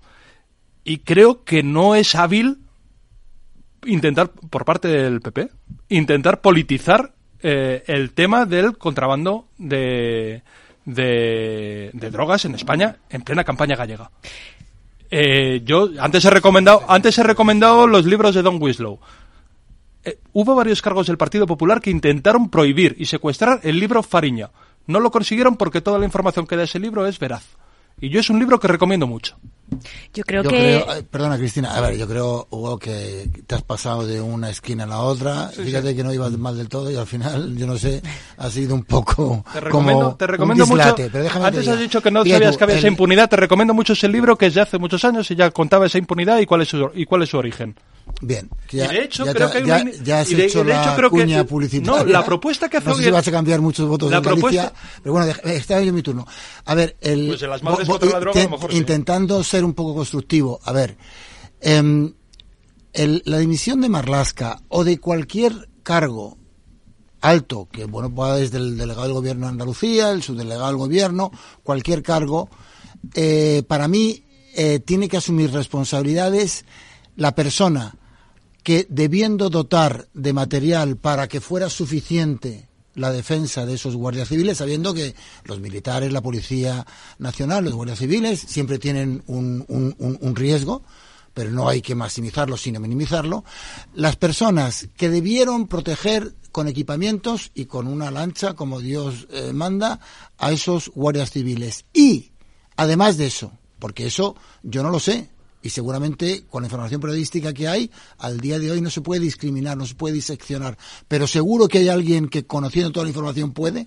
Y segundo, las personas que mandaron a esas tres personas, creo que estaban en la Zodiac, les mandaron allí contra cinco eh, lanchas de estas rápidas, con una, un desequilibrio de armas, de fuerzas tan extraordinaria, creo que hay que ver en qué situación les mandaron a, a, a, ir con un mal palo a un león. Es ver, decir, creo... hay que intentar ver sí. las dos cosas, intentar asumir ahí responsabilidades, o sea, porque yo... fue una decisión tremendamente eh, equivocada, por no decir arbitraria. Más allá de si de tiro no, yo lo que sí que creo es que el ministro tiene que comparecer y dar explicaciones de lo que ha pasado. A, a, algo tendrá que decir, o sea, pero bueno, o sea, yo, yo quería decir que, que primero, o sea, no, que es, que es un caso insólito que nos ha, ha, sorprendido. Hombre, es que solo faltaba que estuviesen matando guardias civiles todos los días en las costas eh, donde tenemos un problema de narcotráfico, porque entonces es que ya tendríamos una situación extrema. Entonces, no es, no, no es que sea un caso insólito, es que ha pasado por lo que, por lo que ha pasado, o sea, por, por lo que estamos analizando aquí. Y luego, eh, la dimisión de Marlaska no se pide por el caso en concreto. O sea, no se pide por esto, es, se es pide. la gota que colma el vaso. Es, uno, la gota que colma el vaso, pero, pero y dos, porque es el caso que destapa o que hace que seamos conscientes de los problemas de fondo que existen. Pues lo que estamos comentando, de material, de efectivos. De que hacía 16 de, meses que había desmantelado la unidad había, operativa exacto. que existía en Algeciras. O sea, no es el hecho de que, pues eso, de que hayan eso, asesinado eso dos personas, es sino sí, es el es un dato relevante. Claro. Claro. Hombre, es que la unidad operativa que, que, había, la había claro. el propio alcalde, el propio alcalde había denunciado 24 o 48 horas antes que tenía tres narcolanchas sí, sí. Eh, aparcadas, eh, embarcadas delante de sus costas. O sea, llama, yo creo que y, llama... y, el argumento era no contienen droga. Bueno, ya, no, pero, pero si sabemos de quién son y sabemos a qué se dedican, o sea, es decir, no sé. Eh, Pero es que, que, llama al puerto de Cádiz y, y que, que, tienen, que por lo visto tenían seis patrulleras y le dicen que, que están averiadas, que no pueden ayudar porque están averiadas. No o sea, él pide ayuda y, y, entonces ya decide llamar al, al subdelegado del gobierno. Pues, o sea, claro, pues claro es, es, que así es imposible. Eso es muy, muy grave. Es que, muy grave porque. Claro. Esto que ha pedido el PP, no sé si como lo veis, lo de que sea la Audiencia Nacional la que asuma la investigación del tema de Cádiz y no, la, y no o sea, el Tribunal es de una cuestión de competencia, ¿no? A mí me gustaría saber porque podría tener un sentido, pero solo hay uno.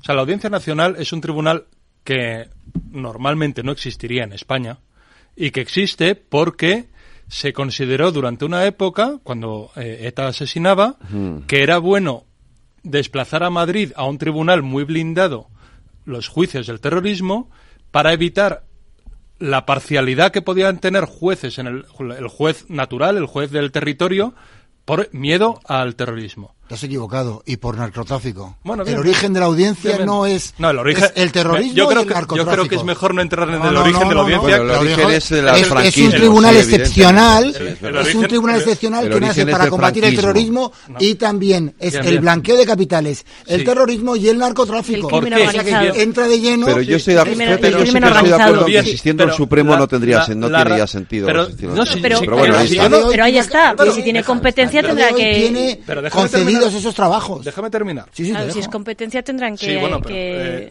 eh, decir eh, algo. El, los tiene siempre y cuando supere la, el territorio de una audiencia provincial. Claro. Ahora, ¿por qué tiene podría tener sentido? Puede tener sentido solo si pensamos que hay alguna razón por la que los jueces del territorio no sean imparciales.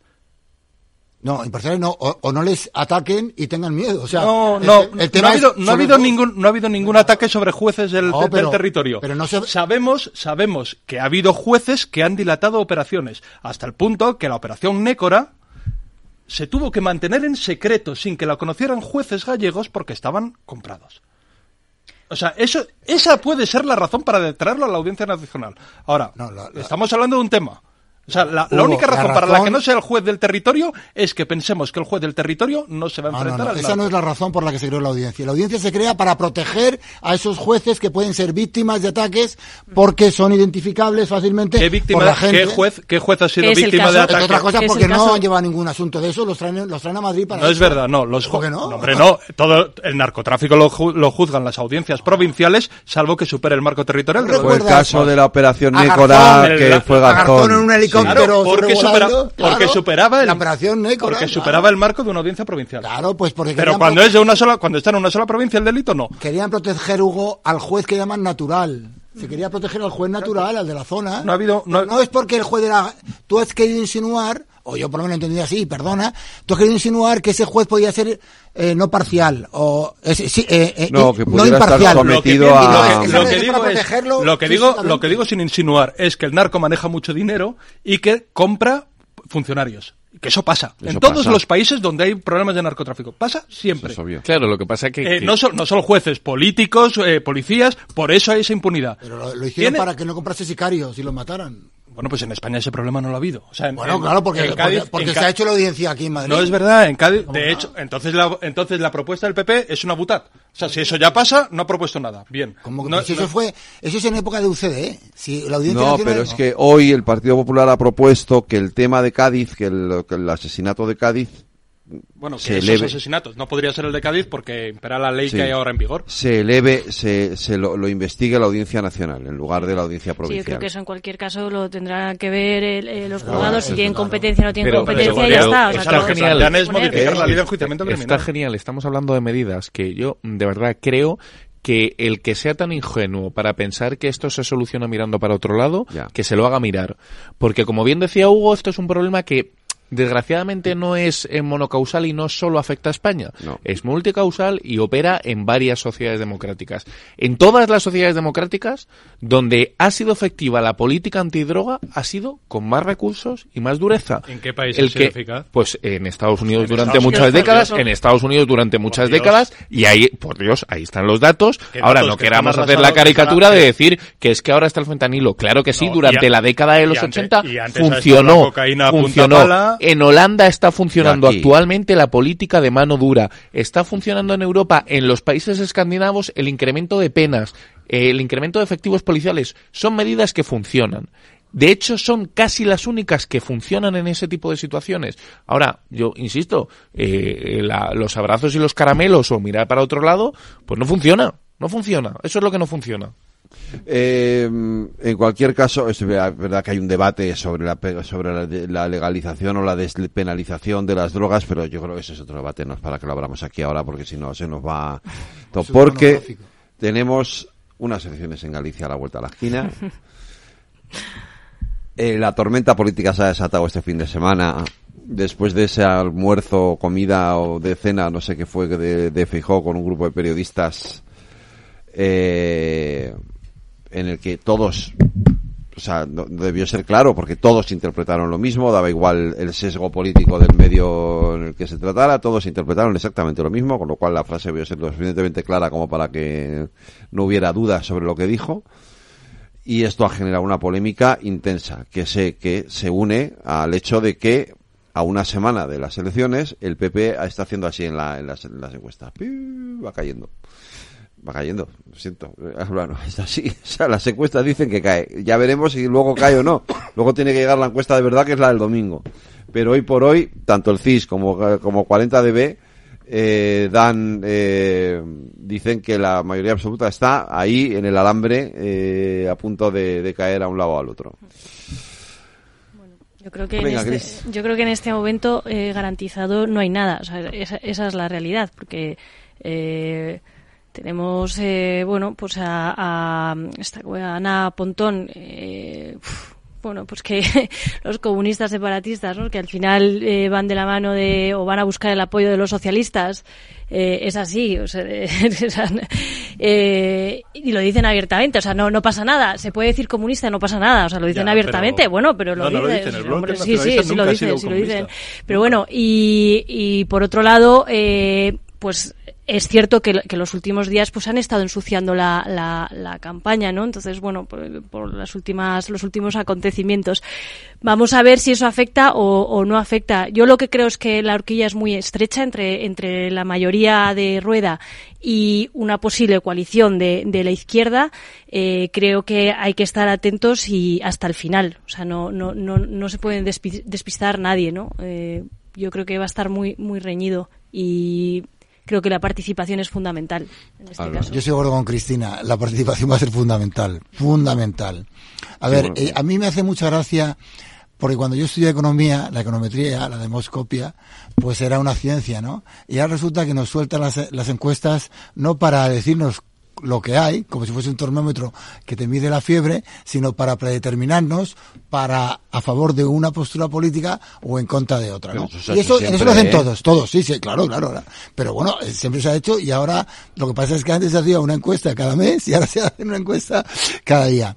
A ver, a mí me hace mucha gracia, Federico, las encuestas con un abanico, dice, entre 20 y 50. Hombre, entre 20 y 50, eso ya Pero lo sé no yo. dicen entre 20 y Es una broma. Bueno, dicen entre 36 y 40.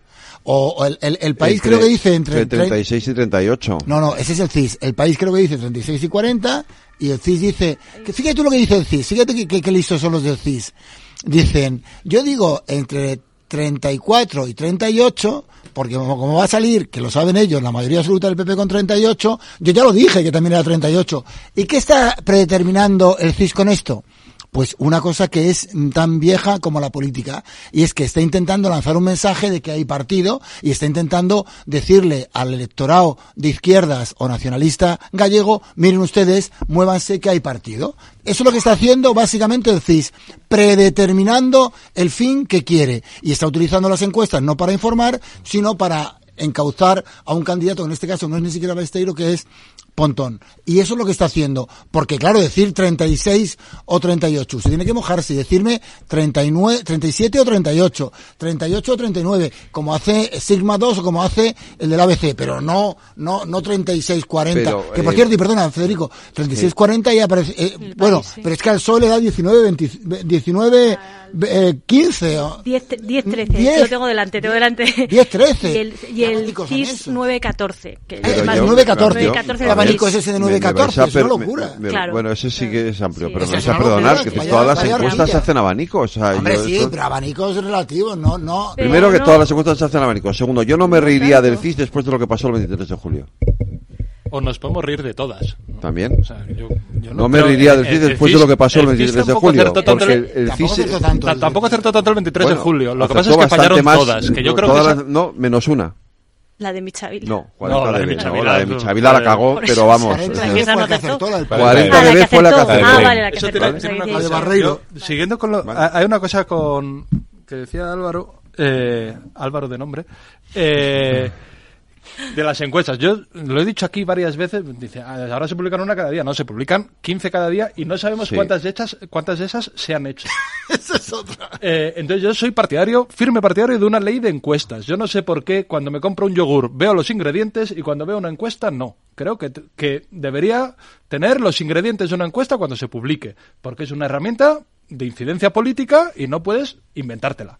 Luego acertarás o no. Pero eh, eso, si, si, si publicas los microdatos, como hace el CIS, lo hace 40dB, y yo creo que lo van a acabar haciendo todas las series, eh, luego otros sociólogos pueden manejarlos y decir, oye, pues esto se puede haber cocinado de otra forma y tal, pero lo que no vale- lo que no cabe entonces es la, la estafa intelectual que se ponen en encuestas que yo estoy, estoy, creo que Álvaro lo ha insinuado o lo ha dicho y yo lo creo también, que ahora muchas de las encuestas que se hacen no son con criterios profesionales, sino propagandísticos, eh, tiene- son performativas, buscan que la propia encuesta condicione, condicione la realidad.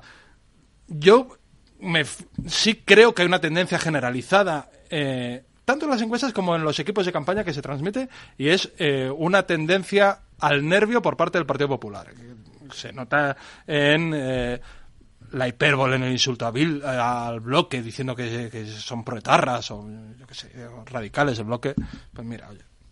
Eh, eh, creo, creo que por ahí se equivocan bastante eh, y que además en Galicia eso no cuela. No, yo que bueno, no lo sé.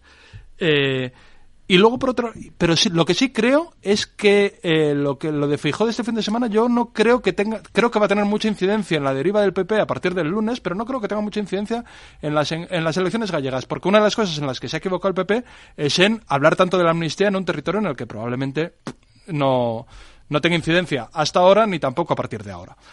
Pero sí creo que lo de Feijóo es muy relevante lo que ha dicho. Eh, digamos, hay, hay, hay cuatro cosas. Primero, que eh, se plantea que los indultos el, el, problema de los indultos no son los indultos en sí, sino las circunstancias, con lo cual todo lo que dijo en 2021 era mentira.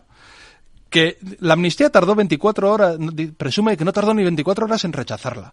Yo, veniendo para acá, como sabía que venía Álvaro Moraga, digo, si a mí, eh, si a, si a Ballarín. perdón, Ballarín, Él, él es el Sí, es, bueno, tu, alto- el es tu alter ego en la asamblea. Eh, eh, digo, digo, si a mí me, en, cuando son las elecciones del 28 de mayo, me dicen, oye, si secuestras a Álvaro Ballarín, eh, eh, gobernáis. Digo, pues no tardo 24 horas en pensarlo. Inmediatamente digo, oye, no, esto es una barbaridad, obviamente no lo voy a hacer. secuestramos, obviamente El- lo secuestramos. eh, cuando dice que no tardó ni 24 horas, ¿qué decir? Que no le parecía un golpe de Estado instaurar una, una dictadura por la puerta de atrás, vulnerar la separación de poderes. Dijo no, 24 horas por decir 24 minutos o bueno, 24 segundos. no, no, 24 segundos no tardó, no tardó. No, pero lo que quiso decir. Y, y es importante, mañana, que, o sea, es no importante sé. que diga que todo esto se enmarcaría dentro de un plan de reconciliación. Es decir, que Feijó asume que las excarcelaciones y el terminar con la vía penal es una, es una forma de reconciliación. Se acabó el discurso, se acabó la hipérbole que, en la que nos ha instalado y que ha generado un- unos problemas de convivencia muy importantes en la sociedad española. Y hay otra tercera cosa que dice que es bastante importante, que es que no se va a poder probar lo del terrorismo. García Castellón, eh, perdón, Feijóo piensa sobre García Castellón lo mismo que pensamos todos. Yo, que- es que hay, muchas cosas que creo que, que hay que poner sobre la mesa. Eh, primero, no estoy de acuerdo en que haya que legislar sobre las encuestas. Eh, mi opinión de las encuestas es la misma que la de los medios de comunicación. Puede haber encuestas que sean una porquería y habrá encuestas que sean muy buenas. Que sea el usuario, el consumidor, el que determine qué mercancía compra y cuál no. Igual que hacemos O sea, con los medios sí- de comunicación. Yo sí les obligaría a publicar las fichas, eso sí. Bien, no, no lo veo mal, pero, pero tampoco veo la necesidad de que haya una ley que te exija eso, porque igual que hay medios de comunicación que sabemos todos que son propaganda absoluta, oye, pues es el lector el que decide qué medio de comunicación o qué dieta informativa consume cada día, eh, si es algo fiable o no. Ahora, el que sí que hay que exigirles al CIS, que por cierto, dato curioso, es la primera vez que en unas elecciones autonómicas se hacen tres CIS. La primera vez. No había pasado nunca. Esto es un dato objetivo. Nunca había pasado que en unas elecciones autonómicas el CIS haga tres eh, encuestas. En las últimas. Em, lo que hay que ver es si detrás de eso se esconde una motivación o lo que hay que ver es si de verdad hay que explicar que el CIS, oye, porque fue el único que dijo que en las elecciones de junio mm, podría gobernar Pedro Sánchez, ahora hay que encumbrarlo cuando lleva años y años y años, en concreto desde que está eh, Tezanos y en concreto desde que Tezanos cambió la metodología de encuestas del CIS. Sí. Bueno, Sí. varias veces. Sí, sí, pero, pero en, en este último periodo, con el cambio que introdujo, Digo él mismo, sí, sí, cuatro cinco en el vigente, en el que impera ahora mismo, si tiene credibilidad o no, porque lo que te dice precisamente la secuencia histórica es que falla bastante. Ahora bien, Sí, sí. no sé. lo que hay es una cuestión que sí que se constata si damos por buena la media o, o el equilibrio de las diferentes casas demoscópicas, que es que hace unas semanas eh, la mayoría absoluta del Partido Popular parecía más o menos asegurada y que a medida que han ido pasando los días, esa mayoría absoluta está más igualada o incluso puede estar en entredicho. ¿Qué es lo que viene a decir hasta el propio CIS? Que es estamos en una situación casi casi simplificando mucho de moneda al aire. Puede que la moneda caiga para un lado o puede que caiga para otra. Yo vengo sosteniendo en esta mesa desde hace muchas semanas que las mayorías absolutas son un instrumento excepcional. Excepcional en la política que se da en lo municipal, pero que en lo autonómico y en lo nacional es excepcional. Por lo tanto, que el PP obtuviese una mayoría absoluta ya es un hecho excepcional. Es un hecho eh, muy anecdótico. Que no lo consiga, sería un cambio de tendencia, pero eh, tenemos que entender que sigue habiendo una amplia mayoría de ciudadanos que apuestan por una eh, opción conservadora. Quien tiene el problema en Galicia es el Partido Socialista, que ni está ni se le espera. Y desde luego sí que creo que es totalmente legítimo, en base a las propias declaraciones que hace el BNG, decir que el BNG aspira en estos momentos, aspira de modelo aspiracional y fundacional a eh, adquirir el estatus que intentan perseguir nacionalistas e independentistas en País Vasco y en Cataluña. Pero porque lo dicen a Pontón, no lo digo yo como David Álvaro, lo dicen ellos mismos. Em, en, el fondo, eh, esto lo decía Orwell, que, que, no creo que sea un sospechoso eh, malvado, que el nacionalismo lo que es es ansias de poder dibujado de autoengaño, porque es lo que es el nacionalismo. Y me da igual de qué tipo de nacionalismo hablemos. Para mí es un mal endémico de la política pública en este país y en las sociedades occidentales. Y me da igual, insisto, qué tipo de nacionalismo digamos. Y en el fondo lo que está en juego es el modelo que queremos en Galicia.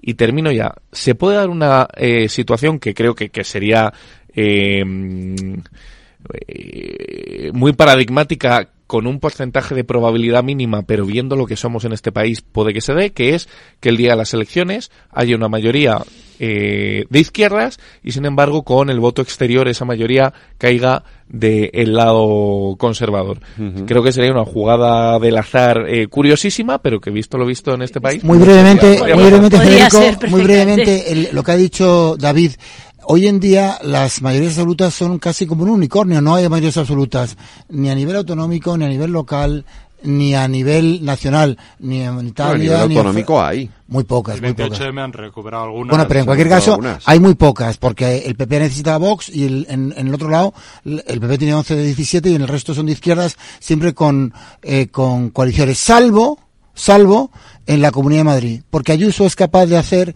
de lo excepcional algo normal. El unicornio en España, en este caso, es Isabel Díaz Ayuso, que en una época en la que no hay mayorías absolutas en toda Europa, ella tiene mayoría absoluta. Bueno, mérito de Ayuso y de lo inteligente que son los madrileños, que nos votan. Lo de que es un unicornio te lo compro. Sí. en sentido, a ver, ¿en qué sentido, en qué sentido lo has has dejado votando? O sea, claro, unicornio en el sentido de que si hay consenso, no entremos al detalle. Sí, sí, hay no, consenso, no, yo creo que no, problemas innecesarios.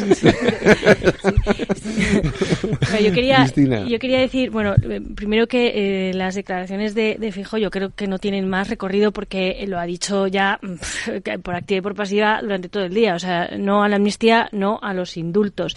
¿Y cuál es la realidad? Del panorama que Feijóo no es presidente del gobierno porque no quiso eh, hacer esas concesiones a, a Junts y esa, esa, es la realidad. ¿Quién lo hizo? Pedro Sánchez. ¿Quién es presidente del gobierno? Pedro Sánchez. ¿Y quién ha negociado de manera opaca sin saber eh, cómo ha negociado la amnistía, sin saber qué está pasando con la autodeterminación, eh, sin saber esos pactos eh, sobre las competencias de inmigración, por ejemplo, se me, se me ocurre así, eh, no sabemos nada. O sea, todo opaco siempre. ¿Cuál es el problema de Fijo? ¿Qué es lo que ha dicho que, que nos sorprende tanto? Vamos, yo no, no, no yo no veo que haya. y luego no, que no, no, no, no, no, no, ¿por qué? Y te digo por qué, porque eh, primero eh, ha dicho que no a la amnistía y no a los indultos y que para eh, que pudiera para que se pudieran dar las condiciones para indultar a, a, a los que están implicados en, en, el tema del proceso debería de haber efectivamente como has dicho tú un plan de reconciliación pero pre previo paso por la justicia y con el compromiso claro, si no, no puede haber y, indulto. claro eh, y con el compromiso sí bueno pero es aquí un, aquí van a claro pero que van a pero que está se estaba es, la amnistía es la amnistía sí, es otra cosa claro, claro bueno claro pero sea, yo, yo o sea, perdona perdona y eh, y con el compromiso de no volver a plantear la independencia de Cataluña cosa no, no, que no, cosa sí sí sí sí sí, eso lo eh, ha sí, sí, sí, eso lo ha dicho la unilateralidad la unilateralidad eso no sale que no, eh, bueno pero es que la independencia la independencia de Cataluña a, a día de hoy eh, es unilateral pero, vamos sí, salvo que Sánchez nos sorprenda dentro de unos meses y diga que, nadie les puede pedir que renuncien claro, nadie a les está pidiendo que, sea, que dejen de ser independentistas sí que no se vuelva al 17 al 1 de octubre y eso y eso ya está y pasando. que, y que ha dicho y que, pues, pero que ha dicho Esquerra y Junts que lo han dicho abiertamente también que no que van a volver a hacerlo. está pasando ya veremos. Eh, no, lo, lo dicho, yo creo que en dicho, política hay una cosa dicho, que es no muy tóxica y me da igual eh, de qué lado caiga la pelota en cada juego, que es el dicen que ha dicho. Y estamos ante un dicen que ha dicho. Eh, hombre, no, no, pero yo no he escuchado a Feijo no, en claro, ningún momento decir, no, no. no, no grabas. Yo no estaba, ver, yo no estaba, a eh, insisto, 16, no hay, 16 no hay nada peor en política que el dicen que ha dicho. Yo lo que le he escuchado eh, a Feijo de hoy, de ayer y de los últimos meses es A ver, yo, David, Que aquí indulto y amnistía- tengo que hasta el romper. punto yo que les rompo- es un debate, hasta el punto de no que es les un dicen debate. que esto no lo Bien. podéis contar hasta las 12 de la noche yo del tengo sábado. que re- yo tengo Hombre, que romper una lanza, yo tengo que romper una lanza en En- favor en 16 medios. Yo tengo que romper una lanza por mis compañeros. Pero que- si yo entiendo que tú en un ellos. ejercicio de corporativismo Obvio, defiendes no, a los tuyos, pero yo lo que te digo es que para mí ir a la fuente, voy a la fuente y la fuente me dice, yo esto no lo he dicho nunca. ¿Cuál es mi opinión? La, La misma fuente- que ayer, la misma que la anterior La y fuente la no misma ha que negado antes que de lo haya ayer. dicho. Cuidado, primero. no Pero uno. como decir, que no se ha dicho no- lo contrario de La- lo que se supone que fuente ha dicho. No ha negado. La fuente lo que Pero ha si dice lo, lo contrario a Bueno. lo que se supone que ha dicho. Lo que- hay tres cosas en ese en ese off the record, ¿vale? Que, que dice Feijó y yo, si, si, si el problema es que yo lo que que dicen lo que dice.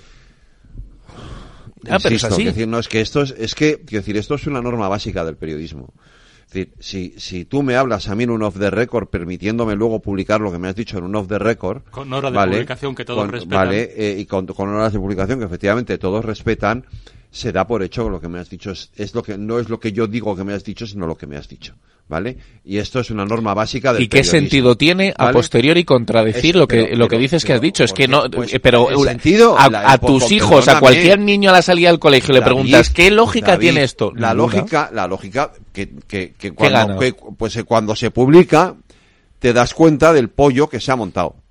Claro, efectivamente. Es que es que el problema es, es decir, aquí hay un problema que yo lo siento, que, que tiene eh, y, eh, que tiene Feijó, que es eh, eh, y ya le pasó el 23 de julio, es que el Partido Popular no sé por qué tiene esta pequeña manía de pegarse tiros en el pie a una semana de unas elecciones, dos, y luego yo lo siento, tiene un equipo que no funciona. Y tú puedes estar todos los días en, la- en las tertulias de Alsina. Pero es que a lo mejor hay que empezar a acostumbrarse a ir a otros sitios también. Capital y a lo mejor, no, también, por supuesto. Ya no digo Capital Radio, quiero decir en general. Quiero decir, el problema. Pero esto es no que, es equipo, es él entonces. No, o es sea, el- estamos y- y el diciendo equipo, que él. Y el equipo. Que, que yo lo que intento es, ya, ni desde equipo. una perspectiva politológica, sino él- psicológica, entender qué motivación hay detrás No de que sé. alguien que durante meses ha dicho que no a la pero- amnistía, de pronto va a decir pero que sí para mañana decir que no. porque no dice, porque él, no- a ver, en el tema de la amnistía ahí sí que se él, él mantiene la posición, quiero decir, eh, yo estoy de acuerdo en eso, o sea, él en esa, en esa comida o en ese encuentro no, no dice que es que- a favor de la amnistía en ningún momento, por, al contrario, lo único que plantea es la posibilidad, porque, quiero decir, si el escenario de lo que pasó el 23 de julio hubiese sido, nunca hubiese sido la amnistía, si nunca se hubiese puesto la amnistía encima de la mesa y todo el escenario hubiesen sido los indultos, a lo mejor ahora estábamos hablando de otra cosa. Esta es la cuestión. Es decir, si, si en la negociación era quién me da el indulto y en qué condiciones, eh, es que el indulto es una prerrogativa del gobierno. Es que a lo mejor el- el- los términos de la negociación hubiesen sido otros. ¿vale? Y eso es a lo que se está refiriendo Feijó en eso. El momento de, de plantear eso, yo, cuidado, yo estoy a favor, ¿eh? Eh, porque yo estoy a favor de del indulto de, lo- de los de, de y compañía. Es decir, yo creo que en determinadas condiciones y ante un episodio como lo que ocurrió, yo creo que, que, que, que efectivamente para la reconciliación, para buscar ese espacio de, encuentro, de, de convivencia en Cataluña, el indulto era un instrumento. Lo que no, el que no lo es es la amnistía, en absoluto. Pero el indulto sí que es una prerrogativa que tiene el gobierno. Y ese era el marco de la negociación. Eso es lo que yo creo que, o sea, eso es lo que entiendo que quiso explicar Feijóo. ¿Cuál es el problema? Coño, que este no era el momento de hacerlo. Espérate, después de las elecciones, no una semana antes. Tengo que hacer una pausa y ahora me contestáis. Veo, veo una cosita. ¿Qué cosita es? Empieza por la letrita L. Ya lo sé. Letras del Tesoro.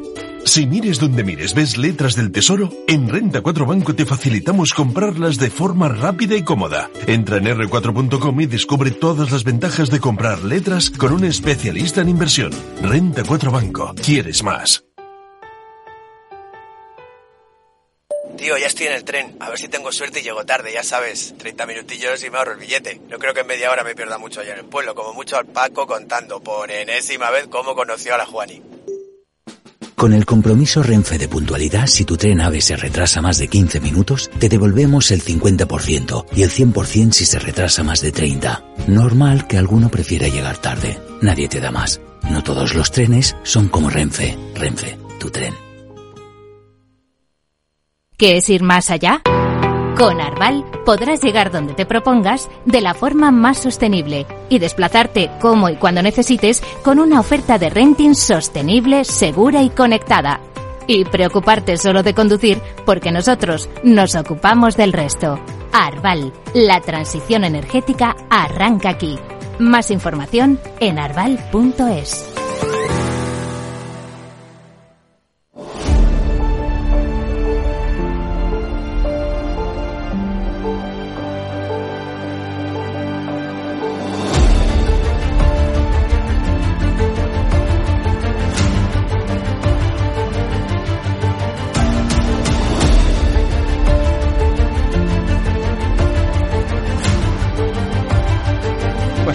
Vale, ya hemos tenido parte del debate. Contestarme, David, venga. Tengo, tengo que decir que en Moncloa tienen la misma tesis sobre lo que ha pasado que alguna de las personas de aquí. David. No, yo si es que vuelvo a, a lo mismo. Eh, desde un punto de vista psicológico, desde un punto de vista analítico, desde un punto de vista de abstraerme de preferencias o, o gustos ideológicos, no entiendo qué se puede esconder detrás de eh, decir una cosa y su contraria en 24 horas, que a su vez contradice lo que ha venido diciendo. Eh, cuando has hecho bandera de una política determinada, de pronto contar algo diferente para luego volver a negarlo. Eh, le presupongo, eh, y llamadme inocente si queréis, que, que un líder político como es Núñez Feijóo, que ha tenido cuatro mayorías absolutas, que ha gestionado, como lo diría de cualquier dirigente, alto dirigente socialista de Sumar o de Vox, le presupongo inteligencia. Y como le presupongo inteligencia, me cuesta creer y entender qué subyace de eso. Yo voy a ser muy práctica y, me- voy a ir a, unos días más adelante y yo creo que, como decía antes, vamos, insisto, o sea, no- yo creo que esto no, lo de Fijo, las declaraciones de hoy no, no tienen recorrido. O sea, yo creo que el, el sábado nadie se acuerda de esto porque al final eh, los gallegos eh, votan en, en clave gallega. O sea, no, no, no creo que estén tanto en estas cosas y, y yo creo que quedan, o sea, parece que no, pero estamos a lunes, quedan días de campaña que pueden pasar muchas cosas. sí, por Entonces, supuesto. yo creo que esto al final es que no tiene más, es que no tiene más recorrido. Yo creo que tiene un recorrido importante que es un terremoto muy potente en la, que en no. la que era la principal línea de oposición de Feijó al gobierno y que se le ha cargado. No creo que esté muy cerca la siguiente manifestación que convoque Feijó en contra de la amnistía. No creo que la haga en las próximas fechas Sí, después. sí, pero si no tiene nada que ver, pasado. pero si no tiene nada que Eh, ver, luego, si, si ha, si ha dicho creo- no. yo, pero- yo personalmente, más Sí, allá de por que qué lo haya hecho, que aquí cada uno tiene su tesis, Eso clarísimo no que no está Bien. a favor de, de la amnistía porque es inconstitucional. O sea, manifestación contra la 24 amnistía horas puede haber estudiándolo, aunque era un golpe. 24 horas, bueno, Eh, dormirían unas bueno. horas, pues sería una mañana cuando Eh, sí, sí, tam- sí, también. dijeron, si es que menuda de lo- de- barbaridad, si es que menuda de los- barbaridad in- fuera. Si es que de los indultos, en 2021 decía lo mismo que está diciendo ahora sobre la amnistía. Lo mismo. Y los, los debates en el Senado eran exactamente igual de encendidos. O sea que, tam- pues si no es la amnistía, pero sí son los indultos, es igual de mentiroso. Y ha incendiado. O sea, si el tema es que para él si, si es que la amnistía es debatible, obviamente puedes, uno puede estar a favor o en contra de la amnistía. Uno puede estar a favor o en contra de los indultos. Uno puede estar a favor o en contra de pensar que, o sea, mm, aquí hemos tenido varias eh, eh, discusiones sobre si hay un- una posibilidad de reconciliación y de, y de recuperar una convivencia en Cataluña que estalló el 1 de octubre. Lo que no puedes es decir que el que tenga la posición contraria es un golpista, está colocando una dictadura por la puerta de atrás y manifestarte solo contra esa línea y luego decir que en el fondo es una cosa a estudiar y que según las circunstancias y que hay que estudiarlo. No puedes. Y es una irresponsabilidad. Para mí lo, grave no es las declaraciones que hizo el viernes, y por cierto, lo quiero decir, las hizo ante El País, La SER, El Periódico, Antena 3, F, El Confidencial, El Independiente, La Sexta, La Vanguardia, ABC, OK Diario, Público, 20 Minutos, El Diario y Radio Nacional. No Sí, creo sí. que no creo que se hayan puesto de acuerdo en una confabulación, esto ya sería la, la, la leche. Es, obviamente es verdad. Eh, ¿Por qué lo ha hecho? Bueno, yo, yo eso no tengo ni idea. Pero que se carga toda la, to- toda una campaña de agresividad extrema contra las políticas que ahora dice que son opinables, eso ha pasado. Y es una cosa que pasa sistemáticamente con el Partido Popular. Si lo hace uno es, eh, es válido, si lo hace el otro, pasó con la tregua de ETA, cuando, que Aznar podía negociar, pero cuando, y, y- y con, en términos muy generosos, y cuando lo, hace- cuando lo intentó Zapatero era traicionar a los muertos. Y pasa ahora, indultar es un golpe de Estado si lo haces tú, pero es algo a estudiar y dentro de un plan de reconciliación si lo hago yo. Es una irresponsabilidad absoluta, pero no lo que dijo el viernes, sino lo que ha venido haciendo desde que perdió las elecciones. Pero es que yo, de verdad, que es que no, no, es que yo no lo veo así para nada. O sea, ¿cómo que opinable? No es opinable, si lo ha dicho clarísimamente. O sea, la amnistía no, pues yo repito lo mismo, amnistía no, porque es inconstitucional, y los indultos, hombre, pues una vez que haya pasado por la justicia, es decir, que, que haya vuelto a España, que haya sido juzgado, pues habría que ver, eh, bueno, pues sí, se podría ver eh, y, que- y que, acabe, bueno, pero, pero que, que, o sea, a día de hoy, si esto hubiese sido una realidad, insisto también, eh, no sería presidente del gobierno Sánchez. Y la realidad es que lo han- visto la inviabilidad de todas estas propuestas de- del independentismo. Porque eh, ni Junts, ni Esquerra, ni, ni, ni, ni Bildu, o sea, nunca van, nunca van a renegar de, de, de, de su manera de actuar. No lo van a hacer. por- Y ni- porque ellos mismos lo dicen. No tienen por qué dejar de ser independentistas. Lo que, la diferencia entre el indulto y la amnistía para Fijo es que la amnistía la tiene que sacar por ley. Y no la iba a sacar por ley porque entonces sí necesita al, pa- al Parlamento. Por eso ofrece indultos que los puede sacar una Que no- vez. pero que Feijó no está ofreciendo nada. O sea, Feijó no ha ofrecido nada. Pero que va a ofrecer primero, no es el presidente Bueno, del pues, gobierno. si- si a lo mejor, el, Primero. a lo mejor O sea, el viernes eso- también eso mintió. para- Sí, es lo, lo de- lo malo de Pedro y el Lobo, que una No, vez que no, mientes. no pues mintió, ya, oye, no. pero a lo mejor el viernes también Pero es mintió. que no mintió, es, Pero es que tú estás interpretando algo de una manera que, que no ha sido yo así. vi 15 periódicos que van No. desde la Bueno, extrema los- derecha hasta la izquierda más dura. No, pero no, no, es que no, pero no, no, no lo dicen así todos, además. Hombre, yo creo que... Hombre, que- yo le- mira, yo hoy ha sido el único día en mi vida que he recomendado el, el no editorial de dicho, Eduardo Inda. Feijóo no ha dicho que, que los vida. indultaría. Muy interesante. Feijóo no ha dicho que daría indultos como los dio, por no, cierto, no, no, no, indulto. no, pero, pero, O o sea, sea, no sé, sí, es vuelvo, que- vuelvo un poco al, al- al- También hay al- que ser un poco a lo que a lo que decía antes, es decir, el problema no es, es decir, yo tengo muy claro que Feijóo la amnistía la, la rechaza desde el minuto uno, es decir, eh, eh, no, no, porque por, por, por una cuestión de, incos- de, de inconstitucionalidad y ya está, y de, y de, y por, y porque entiendo que, que se cree eso de que es, es la ruptura de un principio básico de la Constitución, que es el de la igualdad ante la ley. O sea, yo creo que el planteamiento en, en esa en esa supuesta negociación o en esos dos supuestos encuentros que hubo, yo creo que lo que se planteó es, oye, nosotros amnistía nos vamos a dar. Si os conformáis con un indulto en estas condiciones, podemos hablarlo, pero ya está. Y, pu- y esto es lo que hay. Bueno, lo, que, lo que él contó a periodistas no fue que él dijo la amnistía no se la vamos a dar, fue que Feijóo le- que Puigdemont, que en el interlocutor que fuera, les pidió la amnistía y a las 24 horas les dijo que no.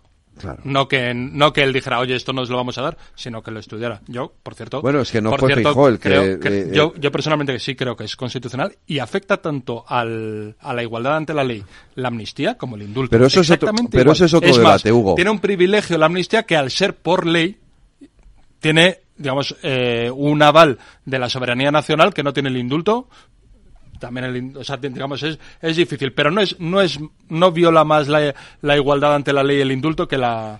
Bueno, la- pero, pero ese debate ya, ese debate ya lo hemos tenido, Hugo. Pero lo que me refiero es a que, que decir, cuando, cuando es Dani Sirera el que habla con ellos, les dice, le dice, les- que, que le dicen, no, queremos la amnistía. Entonces, Sirera, eh, o sea, 24 horas es porque es lo que yo tardo en terminar la reunión, en llamar a Génova, en hablarlo, en que ellos digan, pues, no sé, eh, esto no, ni de coña, con perdón, Claro. eh, que les, que Claro, pues, oye, es. Dani, te llamo, pues mañana queda con ellos y diles que, que esto no, pero que, que podemos estudiar un indulto en estas condiciones. Pero que las condiciones son que tienes primero tienes que, someterte a la, a la justicia porque si no no puede haber indulto. Para que haya indulto tiene que haber una condena. Y dos tienes que renunciar a la vía de- unilateral. Eh, y, y si eso ocurre entonces nosotros estamos dispuestos a estudiar un indulto. Y ya está.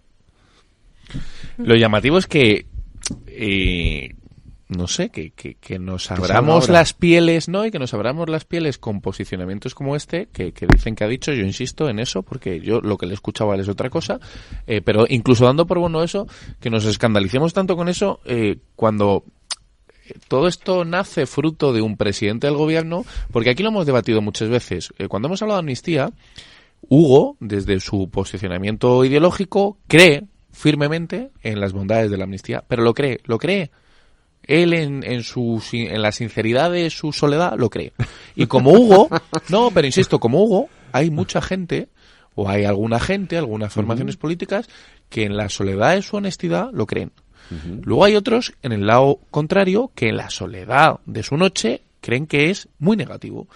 Y luego está Pedro Sánchez, Y que Que es- le da igual. No, no, no, no, no, no, insisto, no, no.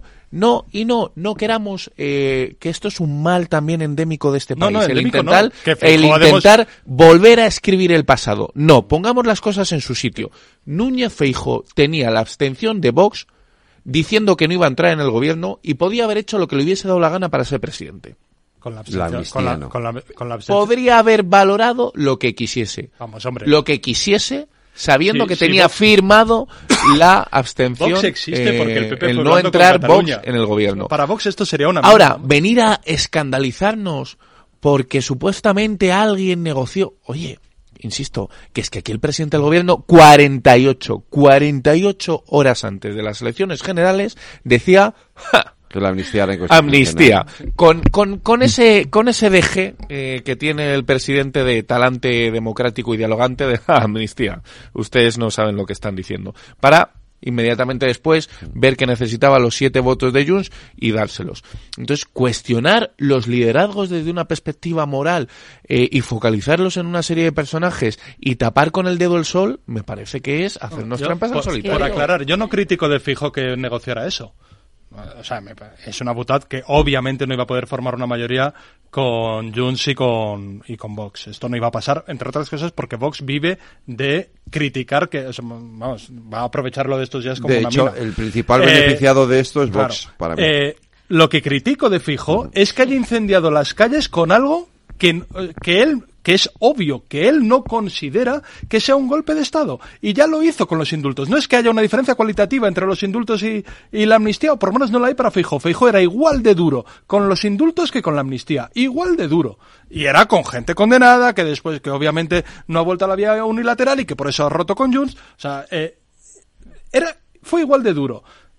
Eh, dijo una cosa, ha dicho una, decía, fijó una cosa graciosa en esa conversación y era que no, lo que no sería era a cambio de la investidura. Si no fuera a cambio de la investidura, lo habría propuesto él como públicamente, eh, como un plan de gobierno, ese plan de reconciliación en el que podrían entrar indultos. No lo hizo porque obviamente era a cambio de que él gobernara, entre otras cosas, porque no puedes indultar a nadie sin ser presidente del gobierno. Claro. Pero vamos, eh, es evidente que Feijó ha incendiado las calles por puro interés. Ah, Nos ha que llamado a todos. No puedo eh, evitar soltar la carcajada de decir que Feijóo es el que incendia las calles cuando estamos hablando del independentismo catalán. Yo de que me bajo, eh, paradme el programa que me bajo. Bueno, yo no voy, a porque- llamar, no voy a llamar a Fijo terrorista. formas- pero Porque sí que, que, pero sí es el que, incendia las sí que- calles. sí que ha y, y el sí señor Puigdemont fugó en un maletero de un pero sí coche. generado- es el o hombre sea, de paz. Feijóo- Esto, esta Feijóo- película yo Feijóo ya la he vivido. Feijóo y su- Feijóo y su partido han decretado y, y su partido no solo no solo lo que lo que depende de la de Génova nos han llamado golpistas que hemos vulnerado el Estado de Derecho que estamos colando una dictadura por la puerta de atrás han dicho todo tipo de barbaridades que evidentemente Feijóo no se creía y esas barbaridades te las tienes que quedar para cuando realmente te lo pienses igual que no puedes llamar terrorista a alguien que no creas que es que ha cometido actos de terrorismo Manifestaciones pacíficas numerosas, la Las última en Plaza de no. España, bueno, las del Partido Popular todas pacíficas y todas ejemplares, todas cívicas. La última en Plaza de España con casi 60.000 personas, aquello fue impresionante. Entonces, Sospecho que no se tardaréis puede en hacer otra. no se puede No, decir no, eso. No hay motivo Hugo, para tardar. las No hay motivo para tardar. De, una de todas que no va a haber formas, pero si es que si es que no, no, no hay motivo para no hacerla porque no se ha, no, se- no, no ha contradecido ninguna de, de- de sus opiniones. Bueno, yo quería quería decir una cosa y es que a mí me sorprende mucho que se esté llamando mentiroso eh, de esta forma tan contundente a Feijó por parte de- del gobierno.